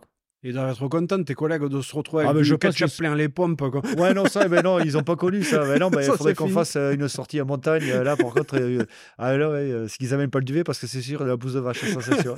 non, non, mais ouais, c'est ça qui c'est ça qui crée des liens et c'est qui enfin, c'est mieux un service vivant qu'un vestiaire vivant un service vivant fait tous c'est les mêmes choses hein. voilà une boîte vivante tu le sens vite mon frère c'est vivant tu le sens quoi je me demande même s'il n'y a pas la licence 4 chez lui donc, euh, voilà. il m'a dit qu'il fallait surtout pas en parler qu'il aurait des problèmes aussi. ah ouais, ouais, ça m'étonnerait pas ouais. quels sont tes rêves aujourd'hui? Des rêves je sais pas enfin, je, pas je, je sais où je vais je sais ce que je veux faire je veux c'est pas vraiment des rêves. Je veux comme tout le monde, je veux que mon fils soit bien éduqué, qu'il soit en bonne santé, qu'il travaille bien à l'école, qui voilà, je, je, je, voulais bien amorcer mon virage après carrière. Je voulais euh, chose que j'ai fait, mais rien n'est acquis. Et puis il faut toujours, euh, et il faut toujours, il faut toujours prouver, il faut toujours, euh, il faut toujours avancer et, construire. Donc du coup, bon, les rêves. Franchement, je rêve pas de gagner de l'argent parce que déjà, je ne joue pas au loto. Mais non, je veux, la santé et que voilà, et pas de soucis, ça sera très bien quoi. Voilà. C'est sûr. C'est quoi pour toi la réussite hein? C'est euh, c'est la famille C'est la réussite, c'est ça quoi. Enfin, c'est c'est pas de fracture, la famille, euh, la santé, euh, et puis se retrouver sur des choses simples, mais c'est la famille, les amis, et voilà quoi. Voilà, moi je vois souvent Argan, on se retrouve, mais rien comme d'autres. J'ai mes potes en dehors du rugby. Là, ce soir, je suis invité à l'anniversaire de de, de Boubou, enfin, c'est un pote à nous, là, donc, euh, qui joue à l'ASB. Et on se retrouve, on est un groupe de, de vieux peu de l'ASB, on se retrouve, on, a l'anniversaire là. C'est ça, c'est des moments simples. Et ça, c'est cool, quoi. Voilà, j'ai pas besoin, en fait, de, de beaucoup de choses, quoi. Voilà, je profiter de chaque instant. Voilà, dès que je peux, j'y vais, quoi. Enfin, euh, non, c'est bon, profiter de chaque instant, mais dans la simplicité, toujours, quoi. Est-ce que tu as une citation, un mantra auquel tu penses souvent et qui te suit dans euh, un peu toute ta vie? Non, après, non, je fais au jour le jour, et puis après, c'est faut rester nature. Après, c'est la vie, c'est comme ça. Voilà. C'est euh, bon, c'est chaque chose qui arrive, bon ou mauvais, il faut s'en servir. Et voilà. Et, dans ma carrière, mais comme tout joueur de rugby, t'as pas que du positif. Toujours au bout d'un moment, tu joues pas, tu es nul, t'es pas bon, t'es moyen, t'arrives pas. Et c'est mais comme au boulot. Et du coup, faut se servir de ça pour euh, pour pas que ça se reproduise ou pour que voilà que tu progresses. Donc euh, bon. Mais après bon c'est la vie c'est comme ça. Je c'est plutôt ça ouais c'est la vie.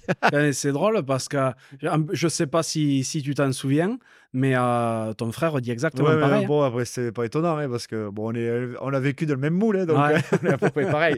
bon, même si on est différent, lui, il aime pêche, chasse, tradition. Bon, moi, la pêche, la chasse, pas trop mon truc. Euh, je suis plutôt euh, Brigitte Bardot pour ça. Je sais pas comment on peut tuer un, un fan. Un... non, c'est bon. Mais après, bon, enfin, je sais pourquoi il allait chasser, lui. C'était pas pour les tirer. C'était plutôt pour aller marcher et, et faire le sketch des inconnus, mais surtout avec un je sais avec qui il va. Donc voilà. Et, mais après, la pêche, il s'estime bon, mais bon, heureusement que j'ai pris à manger la dernière fois parce qu'autrement, euh, j'aurais perdu 3 kilos quand même. Donc voilà, non, ouais, il y a des choses, on est différents, mais bon, voilà, il a chopé des choses de, de je sais pas où, mais, mais, mais voilà, moi j'aime les voitures comme mon père. C'est comme voilà. T'es heureux dans ta vie Oui, oui, oui, oui, oui. Mais bon, c'est bon, on a toujours tous des hauts, des bas, hein, mais après, bon, je en tout cas, je suis pour le moment, je suis là où je voulais être. Donc c'est cool que ça dure. Et que c'est important. Et c'est important, mais il faut le garder. Voilà, c'est pas évident. Parce que se sentir à sa place quelque part, c'est c'est pas forcément gagné, quoi. Non, et non, mais dans ta place, euh, ouais, perso, euh, fait euh, en couple avec tes amis, au boulot et plein de voilà, c'est c'est compliqué. Hein. Donc voilà, là où je suis à ma page, je, je sens que je peux m'exprimer entièrement. Qu'est-ce que tu aimerais que les gens dont tu as croisé la route retiennent de toi? Ouais, j'aimerais euh, d'un garçon simple, gentil et euh, voilà et bon vivant, mais je pense que c'est ce qu'ils retiennent. hein, donc euh, voilà, je, je, bon, je pense que bon, c'est pas ce que j'aimerais, c'est que enfin, malheureusement et heureusement, c'est c'est ce qu'ils doivent retenir parce que je suis facile à vivre. Donc euh, voilà. Bon après, si j'aime pas, ça se voit direct. hein, mais euh, voilà. Mais, mais si j'aime pas, après, je j'épilogue pas, je reste pas avec les personnes, je cherche pas. J'aime pas les soucis, j'aime pas les embrouilles, alors je préfère euh, glisser, je m'en fous quoi. C'est pas grave. Bon, mais je vais le prendre comme un compliment, alors ça veut dire que t'es euh, Ouais, ouais, que non, t'es ouais. pas mal à l'aise avec moi. non, ça va. Enfin, tu serais bien emmerdé parce que je suis chez toi en plus là. ouais, ouais, ouais. C'est le quatrième étage. Bon, je sais que tu étais plus du genre à coller des grosses cartouches qu'à mettre des vilaines cravates, mais euh, maintenant c'est l'occasion. Pour une fois, à quoi voudrais-tu mettre une cravate? Alors, euh, pff, quoi. au monde de maintenant, on va dire, je rejoins un peu ce qu'avait dit mon frère pour le coup, quand je vois tous ces émeutes et tout, les gens qui travaillent se retrouvent les vitrines cassées, ça je trouve ça mais fantastique. Même après, il n'y a pas que quoi. Fait, c'est c'est les politiques, c'est tout, c'est les réseaux sociaux, c'est catastrophique. Je trouve qu'on vit dans un monde de tarés et, euh, et c'est le concours de médiocrité, mais à tous les niveaux quoi. Je trouve que c'est il y a plus de cadre, il y a plus de respect, il y a plus rien. C'est tout le monde s'en fout et je trouve que c'est euh, que c'est c'est dommage parce qu'on est un beau pays et je trouve que et, euh, la terre est jolie aussi. C'est pas que je trouve que ça touche la France mais ça touche le monde entier quoi. Je trouve que c'est je, trouve qu'il y a plus cette insouciance d'avant euh, que nous on a vécu il y a 20 enfin il y a 30 ans quand on était gamin et, et forcément les enfants de maintenant c'est pas les ça va pas être facile comme euh, ça l'a été nous avant quoi. Parce qu'on vit dans un monde de fous quoi voilà quoi. Voilà des trucs à la con quand je vois l'autre à Pimpin avec son couteau à Annecy euh, et toi, tu es là, tu vas au parc à jeux avec ton fils, et tu te dis, tu sais pas sur qui tu vas tomber. Et voilà, euh, les mecs qui cassent les vitrines, les, les politiques qui t'inventent des lois, mais qui sont payés des blindes pour euh, inventer des lois comme ça, mais des trucs à ni queue ni tête. Enfin, on fait un remaniement, mais on met les mêmes merdes au milieu. Enfin, c'est toujours la même chose, quoi. Donc, du coup, euh, bon, c'est un tout, quoi. Voilà, c'est un monde de tarés, quoi. Et je trouve ça, enfin, c'est pathétique parce qu'en haut, il devrait monter l'exemple et il n'y est pas du tout, quoi. Donc, euh, donc voilà. Tu te sens un peu dépassé ou extérieur de tout ça, toi ou, euh, Ben, des- alors, euh, des passes. Tu vois, la télé, tu vois, j'allume plus parce que j'en ai marre d'entendre les mêmes conneries.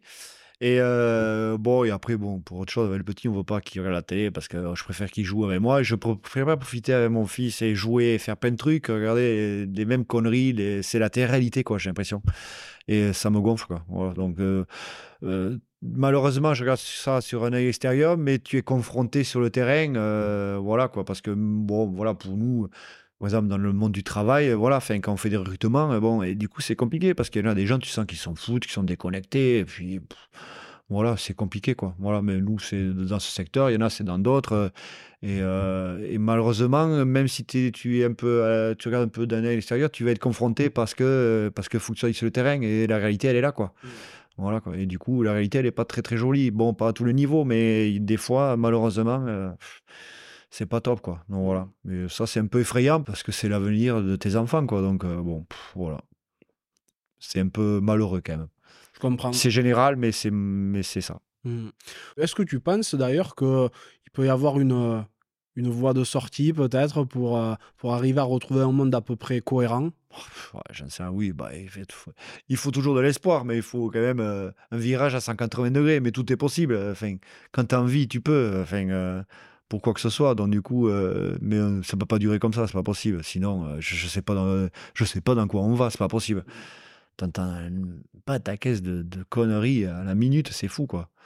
Donc, ouais, je sais pas. J'espère. Il faut être optimiste, sinon, euh, t'as pas d'espoir. Et si pas d'espoir, et ben, ben, t'as pas de t'as rien qui se construit, il n'y a pas d'avancée, tu sais, tu, tu, tu périmes, quoi. Donc, euh, non, il faut, sinon, euh, il n'y a pas de vie, quoi. Ouais, c'est vrai. Qu'est-ce que tu aimerais que j'invite sur un prochain podcast? Alors, Arga, tu l'as fait. euh, Christophe André, Loïc, il a déjà dit. euh, ouais. et- Et là, on commence à arriver à plus de 90 épisodes. hein, Ah euh, c'est pas mal. ouais. Ah non, euh, je pense que quelqu'un qui est très gentil, un peu pince à rire, c'est euh, Anthony Salecane, bon, qui est un copain à moi, qui ben, quand je- avec qui j'ai joué, bon, qui a fait carrière à Auch, à Colomiers surtout, et il est venu là, ici à Bayonne, et après il est reparti à Colomiers. Non, voilà, qui est un très bon copain à moi, bon, avec qui eh ben, j'ai vécu aussi parce que j'ai des fois, j'étais un enfin pas un coloc, mais j'allais dormir chez lui. Euh, son oncle, c'était mon entraîneur en plus à Saint-Lary, euh, et son père, bon, ben, que je connais aussi, donc euh, voilà, toute sa famille, donc ouais. Non, Anthony Salecan, ouais, pas mal. Je pense que tu pourrais rigoler, qui est un très gentil garçon. Ah, donc, euh, doute pas. Il est installé dans la vallée d'Or il est à Dax, il est à Dax. Ah, d'accord. Il vit à Dax et il vit à Dax et sa femme, bon, ils sont pas mariés, mais sa femme, elle est au collège avec moi. Donc voilà. Et euh, qu'est-ce qu'il fait dans la vie maintenant? Alors maintenant, lui, il est, euh, il travaille dans une- au terme de Dax. Bon, je crois qu'il il gère les plannings, euh, les plannings, peut-être les animations. Je sais plus trop ce qu'il fait, mais c'est dans là-dedans les plannings. Bon, il bosse le samedi et tout. Bon, il, il fait ce qu'il avait envie de faire. En tout cas, c'est quelqu'un qui a bien amorcé aussi son virage. Donc, mais quelqu'un de simple, plutôt pince sans rire. Voilà. Ouais. Voilà, voilà. Mais ils, ils sont rigolos aussi, les pinces sans rire. Il Yeah. est discret, mais coquin. Voilà. D'accord. Mais c'est les pires. Je suis curieux d'aller le voir, c'est cool. Bon, on a, on a parlé de pas mal de, de sujets, on a abordé beaucoup ta vie, tout ça, tout ça. Est-ce que tu penses qu'il y a quelque chose euh, auquel on est passé au travers ou un sujet euh, que tu juges important et dont on n'a pas encore parlé? Non, là, bon, là, comme ça, à chaud, euh, je te dirais euh, non. Après, je te dirais, ah oui, ça peut-être plus tard, mais bon, ça viendrait après. Donc, non, là, franchement, non. Enfin, je trouve que c'est. Bien amorcé et euh, ouais, on dit, euh, on est resté je sais pas combien de temps ensemble, mais euh, peut-être, ben, ça fait deux heures. hein. Ah on, a dépassé, on a dépassé les deux heures. Donc euh, voilà, finalement, du coup, j'étais meilleur que mon frère. alors, du coup, voilà. En- encore une fois. Donc, tu vois, ça, ce petit passage, je vais le laisser exprès pour mettre un petit, un petit peu le, le bordel, tu vois. ouais, ouais. Non, ouais, ça passe vite, mais bon, c'est. ben ouais, une carrière, ça passe vite. ben là, sur deux heures d'interview, tu vois, donc on a tout balayé. Et ouais, bon, on en oublie forcément hein, des choses, hein, mais, mais ouais, non, c'était bien. Non, j'ai rien à dire. Après, euh, bon, voilà. T'as as fait tout euh, de bout en bout, je pense. Eh ben, c'est super, j'en suis, j'en suis ravi. En tout cas, Guillaume, merci beaucoup Eh pour ben, ce merci moment. à toi. Et, euh, Je, je vais te laisser à retourner vaquer à tes occupations parce que je sais que tu as de quoi faire et il faut que tu fasses le ménage encore, euh, encore non, et ça, encore et encore. hein. pas, et c'est propre. là, Ah, mais c'est hein. très propre, mais je sais pas. Sinon, là, tu me fous au pète au moral. hein. Tu me dis que tu fais tout le temps le ménage. Ouais, ouais, non, c'est vrai. Au grand désespoir de certaines personnes, ouais, je fais souvent le ménage. ouais. Non, non, mais euh, merci beaucoup pour ce moment, c'était top. Je suis ravi d'avoir euh, appris à te découvrir parce que euh, c'est vrai que j'avais le, le bonheur de, de connaître un petit peu ton frère et là maintenant, ben, je suis, euh, j'ai réussi à, à en savoir un petit peu plus sur toi. C'est vrai que vous ressemblez sur beaucoup d'aspects, hein. Ben, autant physiquement que dans la manière de penser. C'est pas du tout pour me déplaire d'ailleurs parce que c'est des personnalités que j'adore et je vais te souhaiter beaucoup, beaucoup de réussite pour, ben, euh, pour la suite. C'est réciproque aussi, de même. C'est gentil, surtout du bonheur. Continue à te sentir à ta place là où tu es, parce Oui. que je pense que c'est le, le plus important. Ah ben René Taki, il faut toujours euh, trava- enfin, travailler, travailler, travailler pour ça. Donc euh, ouais, j'espère, oui, en tout cas. Je te dis pas bientôt au stade parce que j'ai compris que tu y allais pas trop. Ouais, non, ben, bon, les occasions, des fois, elles arrivent. hein. Fait, la dernière fois, ben, c'est pareil, Thibaut, la salle, qui m'avait appelé, il me dit Ah, t'es à Bayonne? J'ai fait Ben oui, oui, mais pourquoi mais on joue ce soir. Alors, Du coup, c'est lui qui. Je savais même pas que c'était Bayonne Oyo. Il m'avait dit Ben viens. Alors j'avais été le voir jouer et tout. Et ouais, c'est la dernière fois que j'ai été voir le match de Bayonne. Ah ouais. C'était Bayonne Oyo, mais c'était même pas demi-finale, c'était le dernier match championnat, un truc comme ça. Ah oui, ça fait un petit Et euh, ouais, c'est bon. C'est là où j'ai pu voir le stade qui était très joli d'ailleurs. Donc euh, c'est beau. Mais après, bon, pff, bon, voilà, je, je, sais pas. fait- si l'occasion se présente, j'y retournerai. Mais après, je je cherche pas. C'est comme ça. Bon, en tout cas, je, je pense que j'ai un peu plus de chance de te croiser du côté de la Hourquette ou un truc comme ça. Ouais, la Hourquette. euh, ouais. Après, j'aimerais bien refaire le salon d'agriculture avec mon frère à Tarbes. Ça, Ah j'aimerais oui. bien. Ah, mais là, là, tu peux m'y croiser Voilà, aussi, par là, là, je pense que je peux t'y croiser. voilà. Mais là, j'aimerais bien le refaire parce qu'une fois, je l'avais fait avec lui, avec euh, Dédé André et Damien Lagrange, et euh, on avait fini très très tard. Donc Ouais. euh, voilà. Outon, c'est selon. ouais, voilà. Donc ouais, là-bas, on peut se recroiser. bon, ben, avec, Avec grand plaisir. plaisir. Et peut-être à bientôt, fête de Bayonne d'ailleurs. Aussi, ben, mercredi. Donc, voilà. à très vite, Guillaume. Bon, merci à toi, c'est gentil. Ciao. euh, vive la cravate. hein. Merci, merci, merci. Merci, au revoir. Merci d'être encore là et d'avoir écouté cet épisode jusqu'au bout. J'espère vraiment qu'il vous a plu. Si tel est le cas et que vous souhaitez soutenir un podcast totalement indépendant, n'hésitez pas à rejoindre le club La Cravate en adhérant via le lien que vous trouverez en description de l'épisode. Et comme d'hab, n'oubliez pas d'aller noter le podcast 5 sur 5 sur Apple Podcast, Spotify ou la plateforme où vous l'écoutez et à le partager autour de vous. Si vous me cherchez, vous trouverez facilement La Cravate sur Instagram et sur LinkedIn. A très bientôt pour un nouvel épisode de La Cravate.